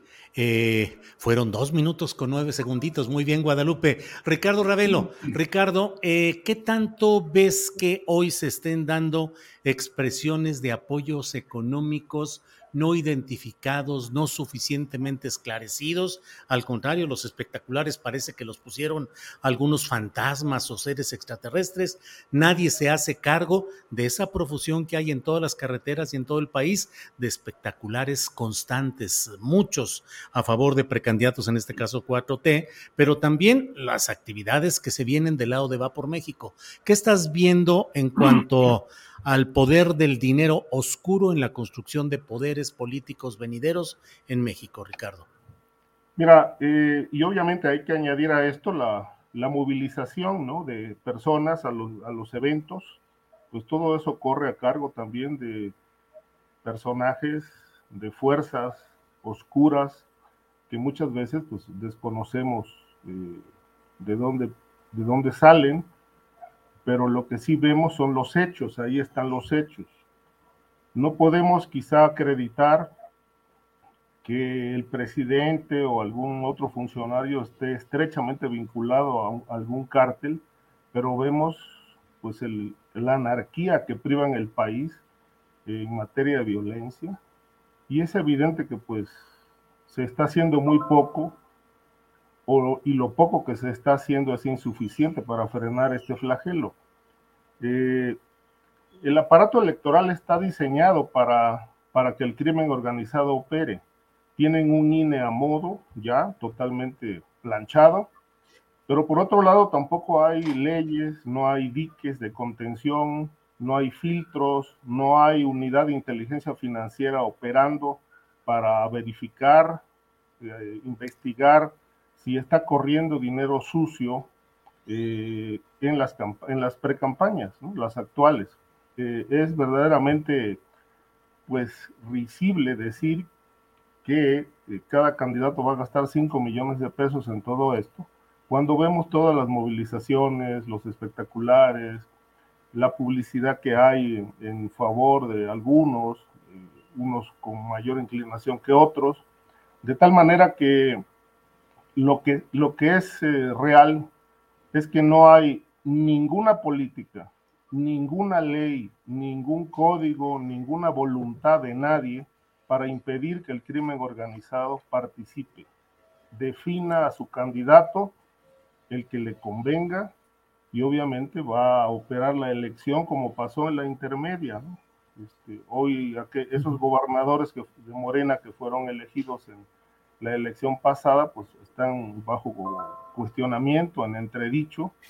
Uno de ellos es el señor Ramírez Bedoya en, en Michoacán, precisamente a quien acusan de estar ligado a un grupo local y de haber llegado al poder financiado por el crimen. Esto no lo puede impedir nadie, ni el presidente, porque hay toda una libertad o libertinaje para que esas fuerzas operen, porque así operó en el pasado con el PRI, operó con el PAN y obviamente sigue siendo un, un recurso exitoso para, para cualquier este, régimen, para cualquier estructura de poder, pues que quiera sacar adelante un proyecto político, como es en este caso lo que se juega en el 2024, la presidencia de la República. Bien, Ricardo, tres minutos con seis segunditos. Víctor Ronquillo, ¿qué opinas? ¿Qué detectas? ¿Qué percibes en estos actos eh, políticos que se están desarrollando por el lado de la 4T y los que están por el lado de Va por México? ¿Qué tanto riesgo de que poderos, poderes o dinero oscuro puedan estar financiando construcción de carreras políticas, Víctor. Dos cosas. Lo primero es que habría que revisar la ley del INE y revisar para encontrar los posibles candados que han sido limitados, pero que existen. ¿eh? También eh, creo que ha habido acciones de, de gestión política que han tratado de impedir esta realidad. Y ahí lo coincido, cada vez es, y ahí coincido, es más. Hace algunos años yo conversaba con el hijo de Maquio eh, sobre esta realidad en Sinaloa, ¿no? Entonces yo le preguntaba, hace 10 años, yo le preguntaba, ¿qué tan peligrosa es de recursos económicos del narco a las campañas del narco, ni siquiera del crimen organizado? Y él me respondió con mucha claridad, me dijo, no, eso no es lo grave. Lo grave es cómo en Sinaloa y en otros estados del país, eh, zonas ligadas orgánicamente a estos. Vuelvo al caso de Iguala y José Luis Abarca, por ejemplo. Vuelvo al caso de García Cabeza de Vaca en Tamaulipas, otro ejemplo. En fin, ese grave. Y luego lo otro, que tiene que ver con uno de los vamos a tratar, platicando con Abel Barrera, corazón de la organización Tlachinolan, cuando el proceso electoral anterior, él me hablaba de cómo lamentablemente en buena medida los presidentes municipales, de los alcaldes en Guerrero, bien habían tenido que pactar con el crimen organizado, con los grupos de poder fáctico, que no es crimen organizado solamente, para acceder al poder. Y luego eh, de pronto uno trabaja, ¿no? Aún en y encuentra como algunos municipios de Jalisco, este, tristemente, como ocurre en Guerrero, por ejemplo, o como ocurre eh, con otras dinámicas en la frontera, eh, anceden la gestión política y la gestión administrativa en dos ámbitos, para que puedan gobernar y para que puedan realizar acciones eh, en por una parte, la obra pública, en donde ¿no?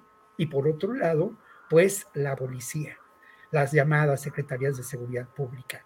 Y más allá de ello, pues tristemente tenemos evidencia control territorial ejercido por estos grupos del crimen y cómo estos grupos no solamente participan ya de los negocios de la economía del delito, que no los voy a enumerar, pero ya imaginarán ustedes cuántos y cuáles son, participan de tortillas, del pollo, de la venta para la construcción de obra.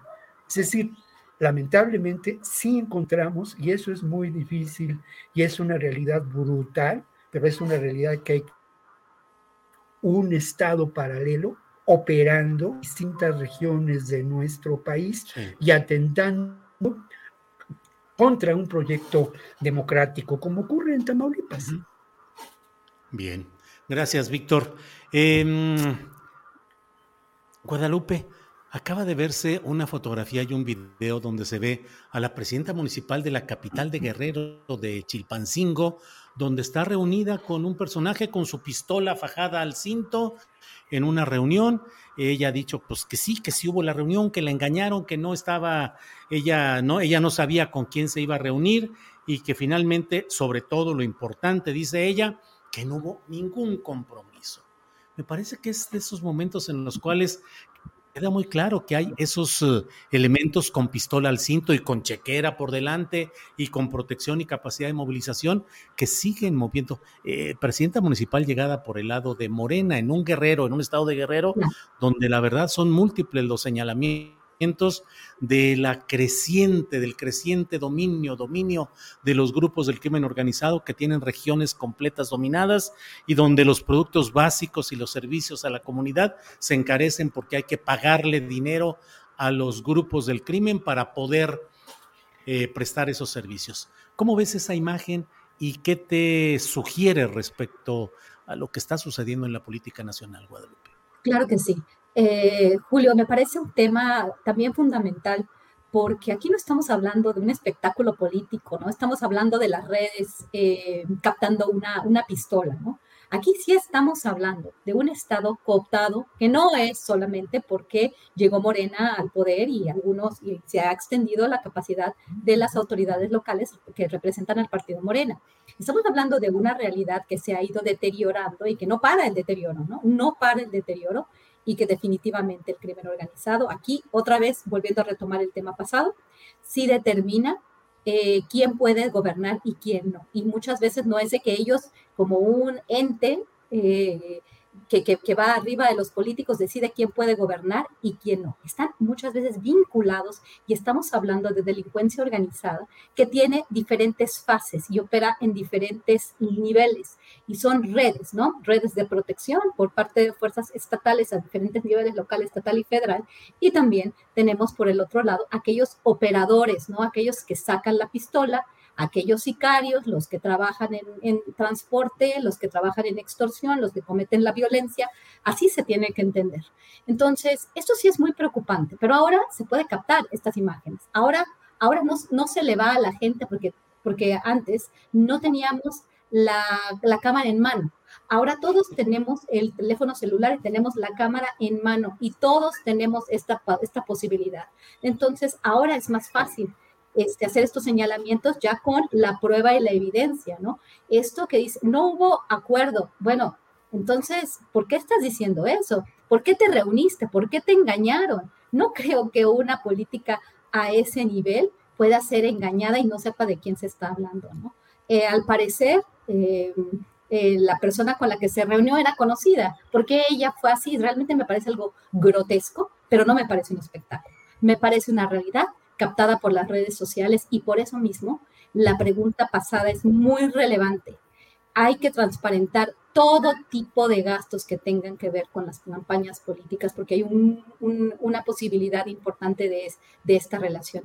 En el caso de Guerrero, es un estado que no solamente no ha parado la violencia, cada vez captura más eh, el aparato de gobierno, el crimen organizado. Creo que en los años en los que ha estado el partido Morena no se ha podido detener esto y parece ser que esto continúa, que están, que siguen, que siguen los, los ratones en fiesta, ¿no? Que el gato no está y los ratones siguen de fiesta.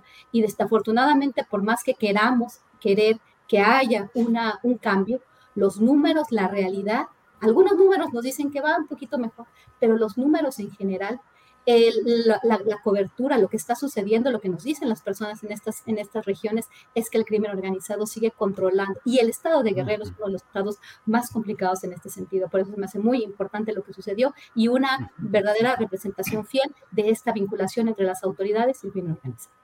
Gracias, Guadalupe. Ricardo Ravelo, a reserva, tanto Víctor, Guadalupe, Ricardo, ya lo saben, de abordar el tema que quieran, con los detalles que quieran, puede ser lo de Guerrero, Ricardo, pero también te quiero preguntar qué opinas, por ejemplo, de un video terrible que está circulando en el cual un grupo del crimen organizado amenaza a un reportero de notas o de cosas eh, delictivas de, nota roja, Carlos Jiménez de nombre, donde le dicen te vamos a cazar, te vamos a cazar como un animal. Eh, ¿Qué hacer frente a esos casos? Pero Ricardo, lo que desees abordar, por favor. Sí, bueno, primero que nada sobre la alcaldesa Norma Utilia Hernández, este, pues me parece cínica, ¿no? Cuando dice que no sabía y que no pactó nada, que acudió a la reunión, al desayuno y que no pactó nada. Es decir, em, digo, por un mínimo de seguridad, este, como protocolo, un alcalde cuando va a acudir a una reunión, este, lo primero que confirma a través de su personal es quiénes van a estar presentes.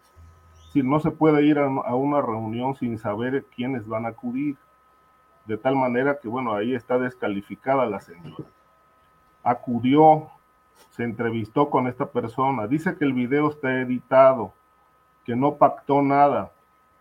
Nada más que hay, una, hay un dato adicional a todo esto que hay que decir, que el 24 de junio, este, según reportó la prensa en general, la prensa nacional, la prensa de Guerrero, eh, hubo un tiradero de pedacería humana en Chilpancingo, cabezas, brazos, en fin, cuerpos desmembrados.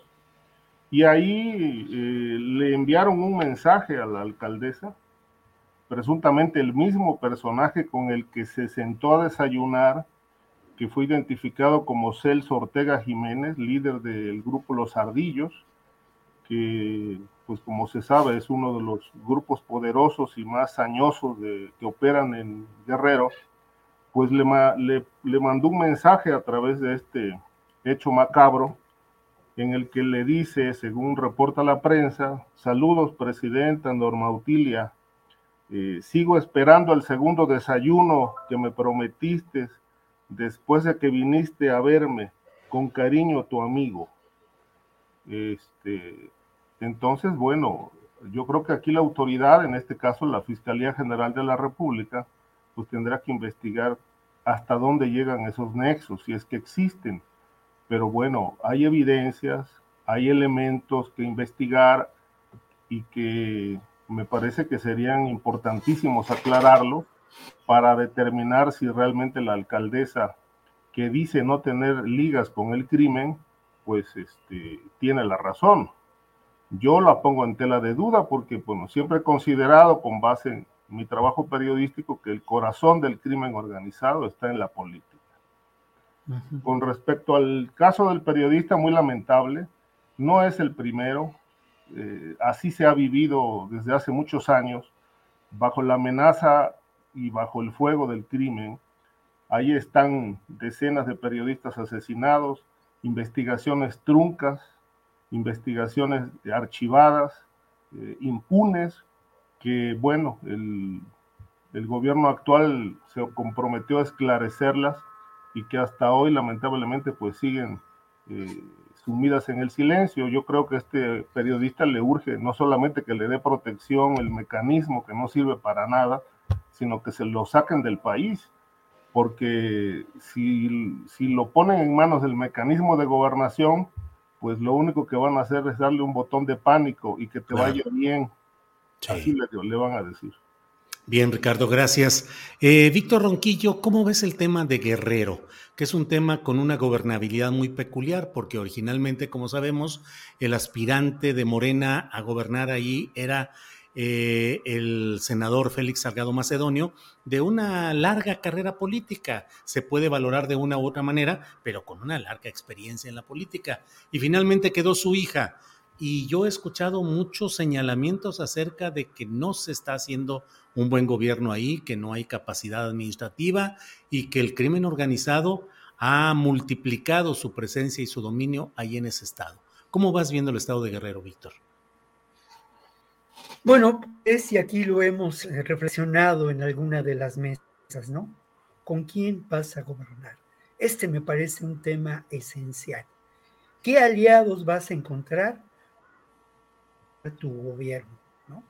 Y creo que aquí, y eso es parte de la charla que tuve con Abel Barrera, en muchas ocasiones, en muchos municipios de Guerrero, pues estableces alianzas con estos grupos a riesgo, además de generar entre ellos y aumentar una terrible espiral de violencia. ¿Con quién vas a gobernar? ¿Quiénes son tus aliados? Creo que es un ejemplo claro y un espejo negro en el 2024. Luego lo otro que es muy importante mencionarlo, y creo que hay que también a veces salirse del cuadrito, mirar más allá, ¿no? ¿Qué es lo que está disputando de Guerrero? Evidentemente ya no es el trasiego de la amapola, son los recursos de un territorio que es rico en minería, en lo que podemos considerar la el negocio maderero, ¿no? Que es rico también en las posibilidades que te puede ofrecer el turismo. Es muchas posibilidades económicas que la ha sido uno de los estados con una mayor marginación histórica. Es un estado donde además existe una enorme población indígena y como saben, el último escalón de la pirámide. Que lo que vemos en, en, Chilpancingo tiene como antecedente una ola de violencia que culmina en este acto de señalado por Ricardo, pero que venía fraguándose desde hace tres, cuatro, y que llegamos a este extremo. Yo tuve ocasión ayer de platicar con personas desplazadas por la violencia. Abordamos el tema desde distintas perspectivas. Mi perspectiva fue precisamente quiénes son esos que llamamos de crimen organizado ya con una eh, definición insuficiente. Son grupos que tienen un corte paramilitar en su mayoría, suelen establecer alianzas o funcionan al servicio de viejas expresiones del caciquismo.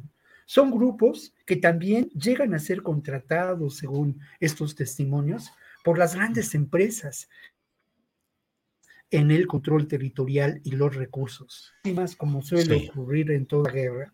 Y hablamos de, escenarios de las guerras del siglo XXI no convencionales. Las víctimas siempre son los más vulnerables. Bien. Gracias, Víctor. Eh, Guadalupe Correa, estamos en presencia además de hechos conmocionantes como el asesinato, la ejecución de Hipólito Mora, eh, líder de una de las eh, de los grupos de autodefensas en, en Michoacán. Luego ha habido declaraciones muy fuertes de un cura, de un sacerdote, Goyo, que ha dicho a detalle uno tras otro las relaciones de los gobernadores de Michoacán con cada cártel y con cada grupo. Tuve una entrevista con él aquí mismo donde nos dio todos los detalles, nombres, detalles, hasta que llegamos al caso de que le pregunté respecto a qué responsabilidad podrían tener Felipe Calderón en Los Pinos y Luisa María Hinojosa Calderón eh, en el propio Michoacán, acusada por el periodista Jesús Lemos de tener relaciones eh, de ese tipo con la tuta. Pero, ¿qué pasa en lugares como Michoacán? ¿Qué pasa con ejecuciones como la de Hipólito Mora? ¿Qué tanto trasciende y significa todo esto? Guadalupe. Sí, Julio. Eh, bueno, en el caso de Michoacán, es un, como también en el caso de Guerrero, ¿no? Pero el, el, asesinato de Hipólito Mora, pues se ha utilizado, no, no nada más utilizado, realmente pues dice mucho de la capacidad de estos grupos delincuenciales de, pues de aniquilar a quien se les ponga enfrente o a quien ellos quieran a quien les resulte eh, pues de repente pues incómodo. En realidad, esto nos habla de las relaciones que van más allá del crimen organizado, como bien eh, mencionó el padre Goyo o ha mencionado los vínculos de los políticos con el crimen organizado, que estos vínculos, porque los diga un sacerdote, no se comprueban hasta que no se comprueban, o porque los diga un periodista, tampoco, ¿no? Realmente sería, eh, pues, pues muy ingenuo de nuestra parte creer todo lo que dicen eh, aquellos que sí saben, que sí conocen, pero eh, desafortunadamente sí es muy claro que hay una vinculación muy directa entre política y delincuencia organizada. El caso de Michoacán, el caso de las autodefensas, sí hay que entender una cosa, y esto sí tenemos que ser muy claros. El caso de Michoacán es un caso que se explica desde sus orígenes. Realmente el operativo Michoacán, Felipe Calderón Hinojosa empieza su despliegue y su guerra contra las drogas en el estado de Michoacán. Se ha generado una, una verdadera, eh, pues un verdadero desastre en ese estado lo que él hizo con sus, con sus diferentes operativos, la transformación de la familia michoacana a los caballeros templarios, la llegada de las autodefensas, la vinculación del crimen organizado a las autodefensas mismas, la participación del Estado en lo que podría llamarse un nuevo paramilitarismo en México, y ya se escribió escrito sobre eso, este, que no se puede tampoco comprobar, ¿no? porque la investigación judicial en México es muy limitada, así como eh, la configuración institucional del país, el aparato judicial, o sea, de investigación, de, de investigación judicial, todo el sistema judicial, los jueces, en, las diferentes instancias, pues tenemos una problemática tremenda, ¿no? Entonces, esto, lo que estamos viviendo en Michoacán, sí es el producto de políticas fallidas. En todo el sexenio de Felipe Calderón, todo el sexenio de Enrique Peña Nieto, la vinculación de, las fuerzas estatales. El general Naranjo, yo creo que realmente lo que quería era que se reproduciera, es, de reprodujera, perdón, que se reprodujera este modelo en todo el país, ¿no? Pero no fue el general Naranjo, fue eh, de nuevo, ¿te, acuerdas que estábamos hablando la vez pasada de, del señor Castillo, que fue el vicegobernador en, en la época de Felipe Calderón Hinojosa? Y realmente el Estado dijo, voy a, voy a avanzar, voy a, voy a armar a las autodefensas para que avancen. Y bueno, finalmente también se vinculó el crimen organizado y ahora el crimen organizado eh, no, no sabemos quiénes son los buenos, quiénes son los malos. En autodefensas hay crimen organizado, en autodefensas hay buenas personas que quieren eh, proteger a sus comunidades. Hay empresarios que sí se defienden, pero que ya no sabemos realmente cuáles son los compromisos de todos los grupos y de todos los actores. Lo que sí sabemos es que el crimen organizado está vinculado a la política en todos los niveles y que no se ha podido solucionar este problema que definitivamente crearon y profundizaron las administraciones anteriores. Gracias, Guadalupe. Eh, Ricardo Ravelo en Tamaulipas, atentado contra el convoy en el que viajaba el secretario general de gobierno del estado de Tamaulipas, donde ya gobierna Morena con Américo Villarreal. Eh, noches eh, tremendas, balaceras, problemas, recientemente en Reynosa. ¿Cómo avanza? ¿Cómo se ha ido eh, reconfigurando o cambiando, mejorando o empeorando un estado como Tamaulipas con estos datos que estamos mencionando, Ricardo? Tu micrófono. Ya. Es, una plaza en disputa a partir del arribo de Morena, ¿no? Es decir, este, hay que mencionar que ahí en los estados donde ganó Morena, en la pasada elección, este, con el apoyo del narcotráfico, este, pues bueno, se generaron ya condiciones de, violencia. El caso de Michoacán es un ejemplo. El caso de Tamaulipas, otro ejemplo. Y Sinaloa, que el presidente lo, puso como el ejemplo más alto y seguramente un ejemplo a seguir de pacificación eh, cuando un cártel domina una plaza. Pero bueno, esto al, posteriormente salió de control nuevamente. Eh, Sinaloa se trasladó a las entidades donde ganó Morena. Ahí están en Veracruz, muy bien acomodados. Están en Michoacán también, y obviamente en una de las plazas más, eh, pues más eh, pretendidas por ellos históricamente, que era la llamada joya de la corona, Tamaulipas, pero están rivalizando muy fuerte con el cártel del noreste, que es el grupo que supuestamente apoyó a Américo Villarreal para llegar al poder, aunque bueno, esto no ha quedado del todo muy claro. El asunto es que, bueno, el atentado este, que pues pareciera esto ser una suerte como de ajuste de cuentas, una venganza. No se sabe porque pues, y yo creo que no se va a saber porque las investigaciones en la 4T pues nunca se concluyen, nunca se llegan ni se arriban a, conclusiones eh, verdaderamente claras y fehacientes, pues va a quedar ahí como pues quizá una cuestión de venganza política o de otro tipo. Pero lo que hay es una disputa, una disputa territorial amplísima, muy fuerte, que ya alcanzó a nivel de la política, es decir, el escenario del crimen organizado está instalado en, la política, ¿no? Y lo que decía Guadalupe, ¿no? De vinculación, yo creo que eh, esa parte ya está rebasada ya no estamos hablando de vinculación, estamos hablando que el crimen organizado está gobernando en este país desde hace tiempo. No es un tema que empezó con la 4T, pero sí se agudizó con la 4T. ¿Por qué? Porque no implementaron una política diferente y aun cuando tiene matices distintos, pues no ha dado resultados. Y por eso, bueno, aquí y en otros espacios he sostenido que, bueno, el presidente López Obrador va a heredar lo mismo que le heredó Fox a, Calderón y lo que Calderón le heredó a Peña, etcétera, de tal manera que, bueno, ningún gobierno ha resultado exitoso cuando ha enfrentado al crimen organizado. ¿Por qué? Por el nivel de complicidad. Y el fenómeno más, más eh, grave de todo esto se llama la narcopolítica, lo que no se ha querido combatir. Es decir, no estamos hablando que el problema solamente sean las balaceras, los muertos, este, eh, los desmembrados. No, el problema no está ahí, el problema está en la estructura política. Pero ahí hay que entrar a desmantelar redes, a quitarle el dinero al crimen, a encarcelar a políticos, a establecer realmente una Para eso se necesita una decisión del más alto nivel. Cuando eso ocurra, pues empezaremos a ver resultados. Por ahora, eso se ve muy distante. Bien, gracias, Ricardo. Em, Víctor Ronquillo, pues el tema García Luna, que en su momento era el tema central y lo revisábamos de una manera y de otra con diferentes ángulos y ahora ha entrado en cierto impas judicial, pero la Fiscalía de Estados Unidos pide rechazar la petición para aplazar la sentencia contra García Luna. ¿Qué opinas de esto, Víctor Ronquillo?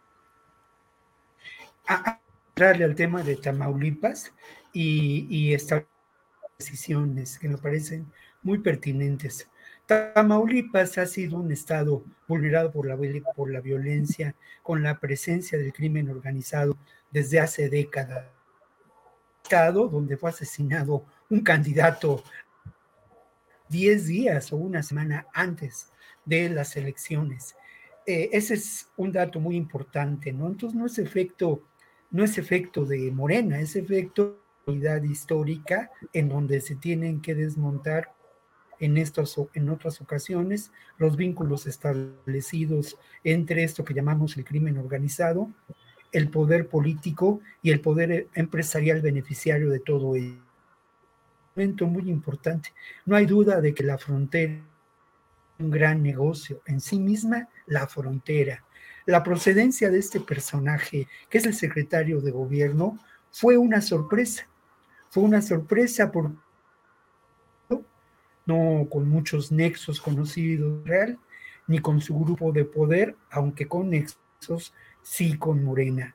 Un diputado que había sido presidente ni más ni menos que de Río Bravo en la frontera chica, que es un dato muy pertinente, ¿no? Lo otro, eh, indudablemente, y eso yo lo he dicho muchas veces, hay que reconocer la acción política, no de Morena, ¿no? Sino de la gente que salió a votar, Américo Villarreal, de quien también os dejo en paréntesis su propia historia política, sus propios nexos, eh, para continuar con la argumentación.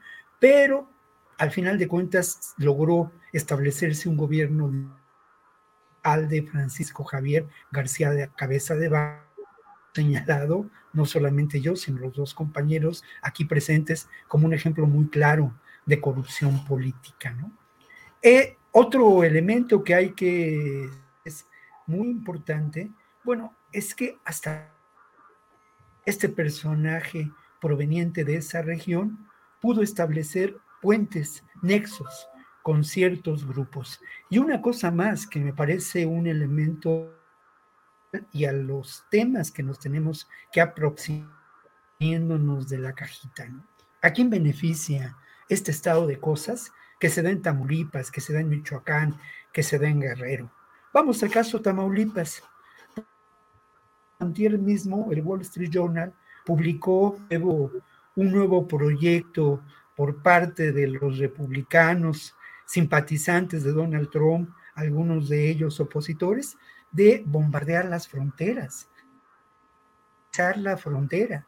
Un viejo proyecto eh, ha sido acariciado por los grupos conservadores, tanto de ese país como de México, volver a la acción violenta con el beneficio político del control territorial, beneficio económico de lo que representaría una operación Colombia puesta en el aire. Entonces, el calentar la plaza, como se dice, tiene beneficiarios concretos y esos beneficiarios se del otro lado de la frontera en estos grupos políticos. Bien, Víctor, gracias.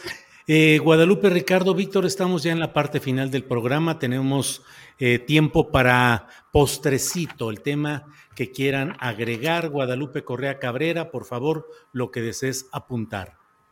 Sí, yo creo que quiero, quiero apuntar un poco más hacia lo que decía Víctor sobre el tema de la narrativa en Estados Unidos y la crisis del fentanilo, la, la, campaña del 2024. No hay que olvidar que ahorita están sucediendo muchas cosas en Estados Unidos. Muchas veces nos enfocamos en criticar a lo que hacen los aspirantes a la candidatura de la oposición y del oficialismo sin ver lo que está sucediendo. Está avanzando esta narrativa a pasos agigantados. Cada vez son más los representantes en los Estados Unidos, figuras, sí, vinculadas al Partido Republicano, ¿no? Al trumpismo, pero no sabemos si va a ser Donald Trump, puede ser Ron DeSantis. Realmente eh, hay aquí una narrativa general muy peligrosa y de alguna forma, a veces me pongo a pensar, ¿no?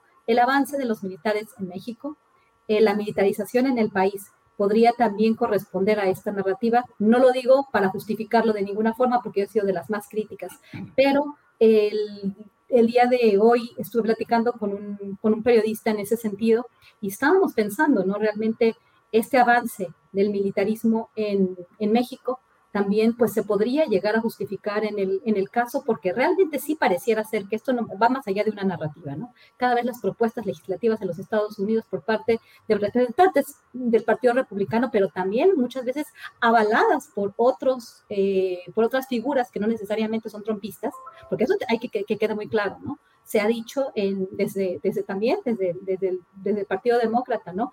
Este, y de los think tanks que están más bien vinculados al Partido Demócrata, eh, cuestión Brookings, en, en, en Brookings, en, este think tank tan importante, se ha planteado la posibilidad de declarar, y esto está en, algunos de sus reportes, y de, de, de, sus publicaciones, se pueden ver online, el Brookings Institution, hablando no necesariamente en el sentido trumpista y apoyando directamente esta narrativa, pero antes de que esto fuera de forma central, pues sí se habló de que sería conveniente, si esto sigue mal, en, México, como lo estaban presentando, solamente una cuestión de México, declarar a los carteles mexicanos como organizaciones terroristas internacionales. Eh, creo que esto estuvo firmado por, por Banda Felba Brown, si no, si no mal recuerdo, eh, el año pasado en reportes del Brookings. Entonces me preocupa muchísimo, me preocupa mucho este tema de guerra, estas campanas de guerra y esta preparación en ambos lados de la frontera eh, para enfrentar al enemigo supuesto que son la delincuencia organizada, pero ¿cuáles serían realmente los carteles más bien? Los carteles de la droga o el, en, este, en este caso, ¿no? la violencia y finalmente si esto va a afectar a las comunidades, creo que tenemos que tener muy, muy claro y tenemos que seguir esta narrativa estadounidense que se va muy probablemente a reproducir en el 2024. Muy bien, gracias Ricardo Ravelo. Postrecito, lo que desees agregar a esta mesa, por favor. Sí, solo un apunte relacionado con Michoacán. Eh, yo creo que es, es, importantísimo que las autoridades, en este caso la Fiscalía General de la República, no, no desoiga las, las denuncias que ha venido haciendo el padre Goyo. Es decir, este, ahí se ha generado una guerra de, de desencuentros, de confrontaciones, eh, precisamente por los señalamientos que él ha hecho. Pero me parece que, que trae información pues bastante relevante y no le ha temblado la mano ni, ni, ni la voz para decirlo. Menciona como al capo central de Michoacán, al gobernador, a Ramírez Bedoya, y a su segundo de a el mano derecha, al que se dice que menciona como José Antonio, José Alfredo Ortega, que es el general secretario de Seguridad Pública.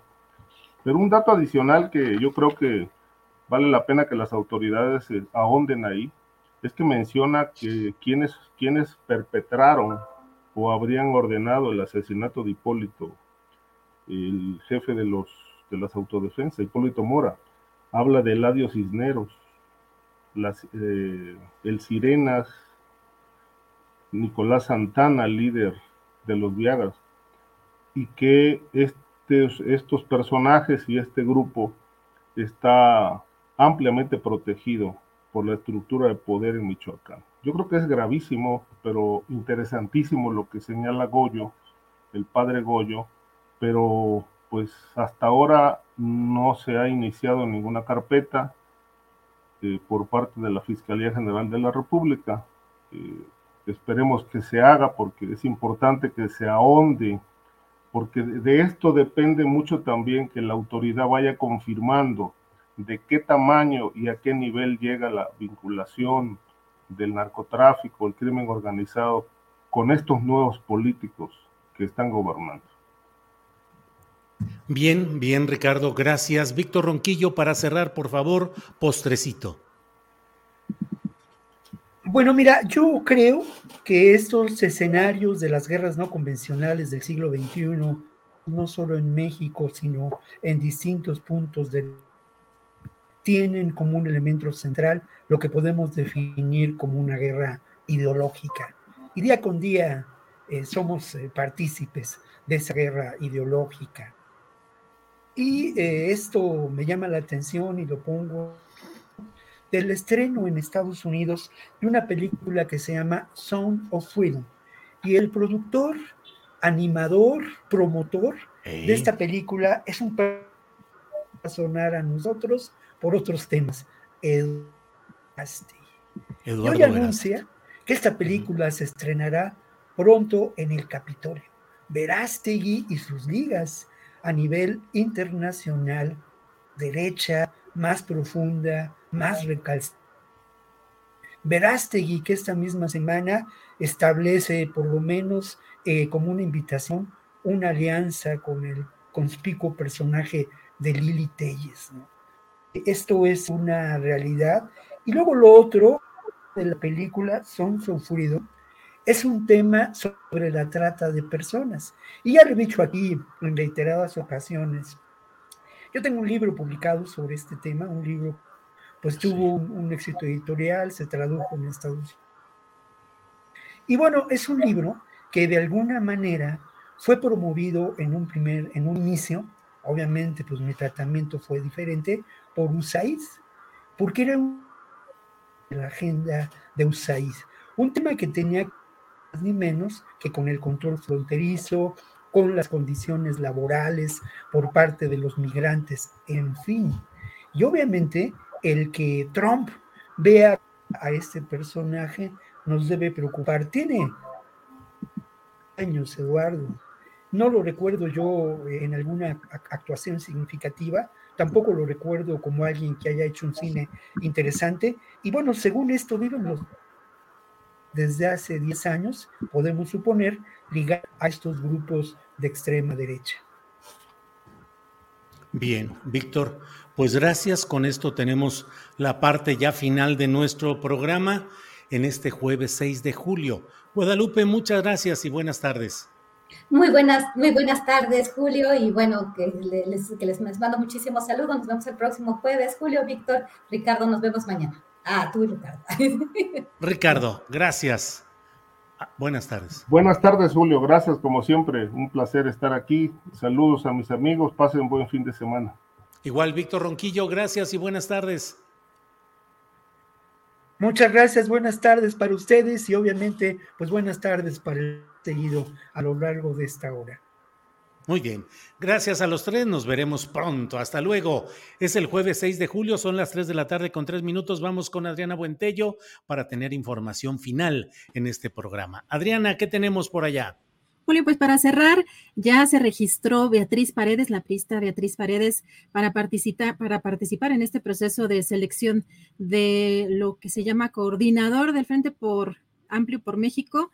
Y pues también comentar algo eh, interesante porque en un comunicado de prensa, Julio, el Frente Cívico, eh, vamos a ver cómo menciona aquí esto que estamos viendo, Julio, porque pues eh, lo que está prácticamente comentando en este, en este comunicado es, ay, déjeme ver, aquí están las, fíjate, estamos enterados de la negativa de Movimiento Ciudadano integrarse a un solo polo opositor eh, lo han hecho público en reiteradas ocasiones. Con esta misiva no estamos buscando que nos reiteren lo que ya sabemos, sino procesar dicha diferencia como demócratas que somos. A través de usted, eh, los invitamos a un respetuoso diálogo público en el que se expongan argumentos y evidencias, en el que nos escuchemos y estemos dispuestos a convencer o ser convencidos. La deliberación acerca eh, de posiciones y hacerlo de cara a la nación servirá para que una decisión de la máxima importancia quede bajo el escrutinio de los ciudadanos. Si aceptan nuestra invitación respetuosa o al menos están abiertos a explorarla, les proponemos una reunión para aclarar dudas y en su caso acordar las eh, condiciones de dicho encuentro, como ves, Julio. Pero además, fíjate, vamos a ver quién firma. Por ahí no sé si ¿Quién lo firma, Adriana? Sí. Te voy a decir porque me parece interesante recordar justamente, no sé si te acuerdas eh, de Cecilia Soto, que está firmando que como presidenta del Consejo Nacional del Frente Cívico Nacional. Se acordarán que en las elecciones federales de 1994 fue candidata de eh, la, a la presidencia por el Partido del Trabajo. Eh, bueno, aquí también recordar un poco lo que sucedió en esa época. ¿Te acuerdas? Fue lo que se eh, decía que era parte de la estrategia del PRI para quitarle votos a Cuauhtémoc Cárdenas. Y Cecilia Soto formó parte, porque es algo de lo que ya prácticamente se tiene olvidado también, de un partido que era una especie de filial del Partido Laborista de Estados Unidos. Bueno, aquí en México era el, el Partido Laboral eh, mexicano, es una especie de, filial de este partido fundado por Lyndon LaRouche, que es un personaje que se ha señalado que mutó de una manera un poco extraña del comunismo a la ultraderecha, pero que este partido, eh, particularmente Julio, fue financiado por Estados Unidos, pero las versiones periodísticas de esa época referían que específicamente por la CIA. Pues sí, Cecilia Soto, que luego fue embajadora de México, creo que en Brasil, en Brasil, en Argentina, no en Brasil, eh, y fue a su último eh, eh, comisión o trabajo público, fue representante del gobierno de Chihuahua de Javier Corral, panista, en la Ciudad de México y ahora está en este Consejo Nacional. No olvidemos, Adriana Buentello, que el Frente Cívico Nacional, en el cual forman parte Guadalupe Acosta Naranjo, Amado Avendaño, Cecilia Soto, pues es el que hizo todo aquel enredo relacionado con la Comisión Electoral Ciudadana, a la que luego renunciaron Sergio Aguayo y otros más, porque finalmente es como una especie de eh, avanzada que luego no se compromete, lanzan las invitaciones y luego dicen, bueno, pero esto está sujeto a lo que digan los partidos y a lo que digan las otras direcciones y las otras organizaciones. Así es que, pues son lances publicitarios para tratar de tener fuerza este Frente Cívico Nacional, que es una de las varias organizaciones que convergen en el llamado, eh, eh, en este plan eh, por México que están promoviendo PRI, PAN y PRD. Adrián pero bien ciudadanas, ¿no? Bien organizaciones de la sociedad civil. Por eso es importante recordar estos eh, episodios de la política mexicana, porque ahora parece que eh, Cecilia Soto tiene pues un perfil no solamente feminista, eh, pues muy diferente a lo que en esa época quizás sucedió, Julio. Así es.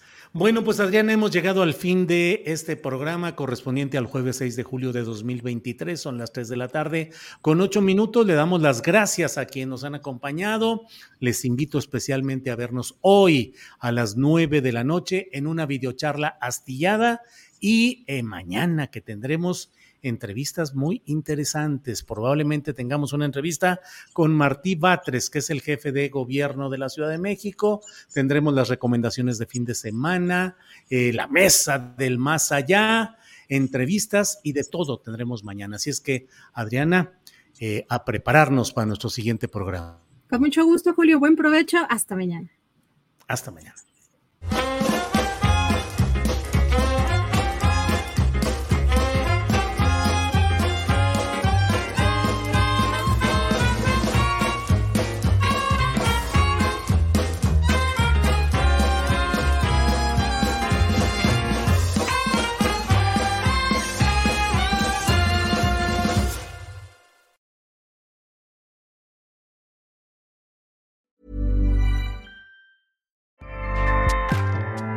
ACAST powers the world's best podcasts.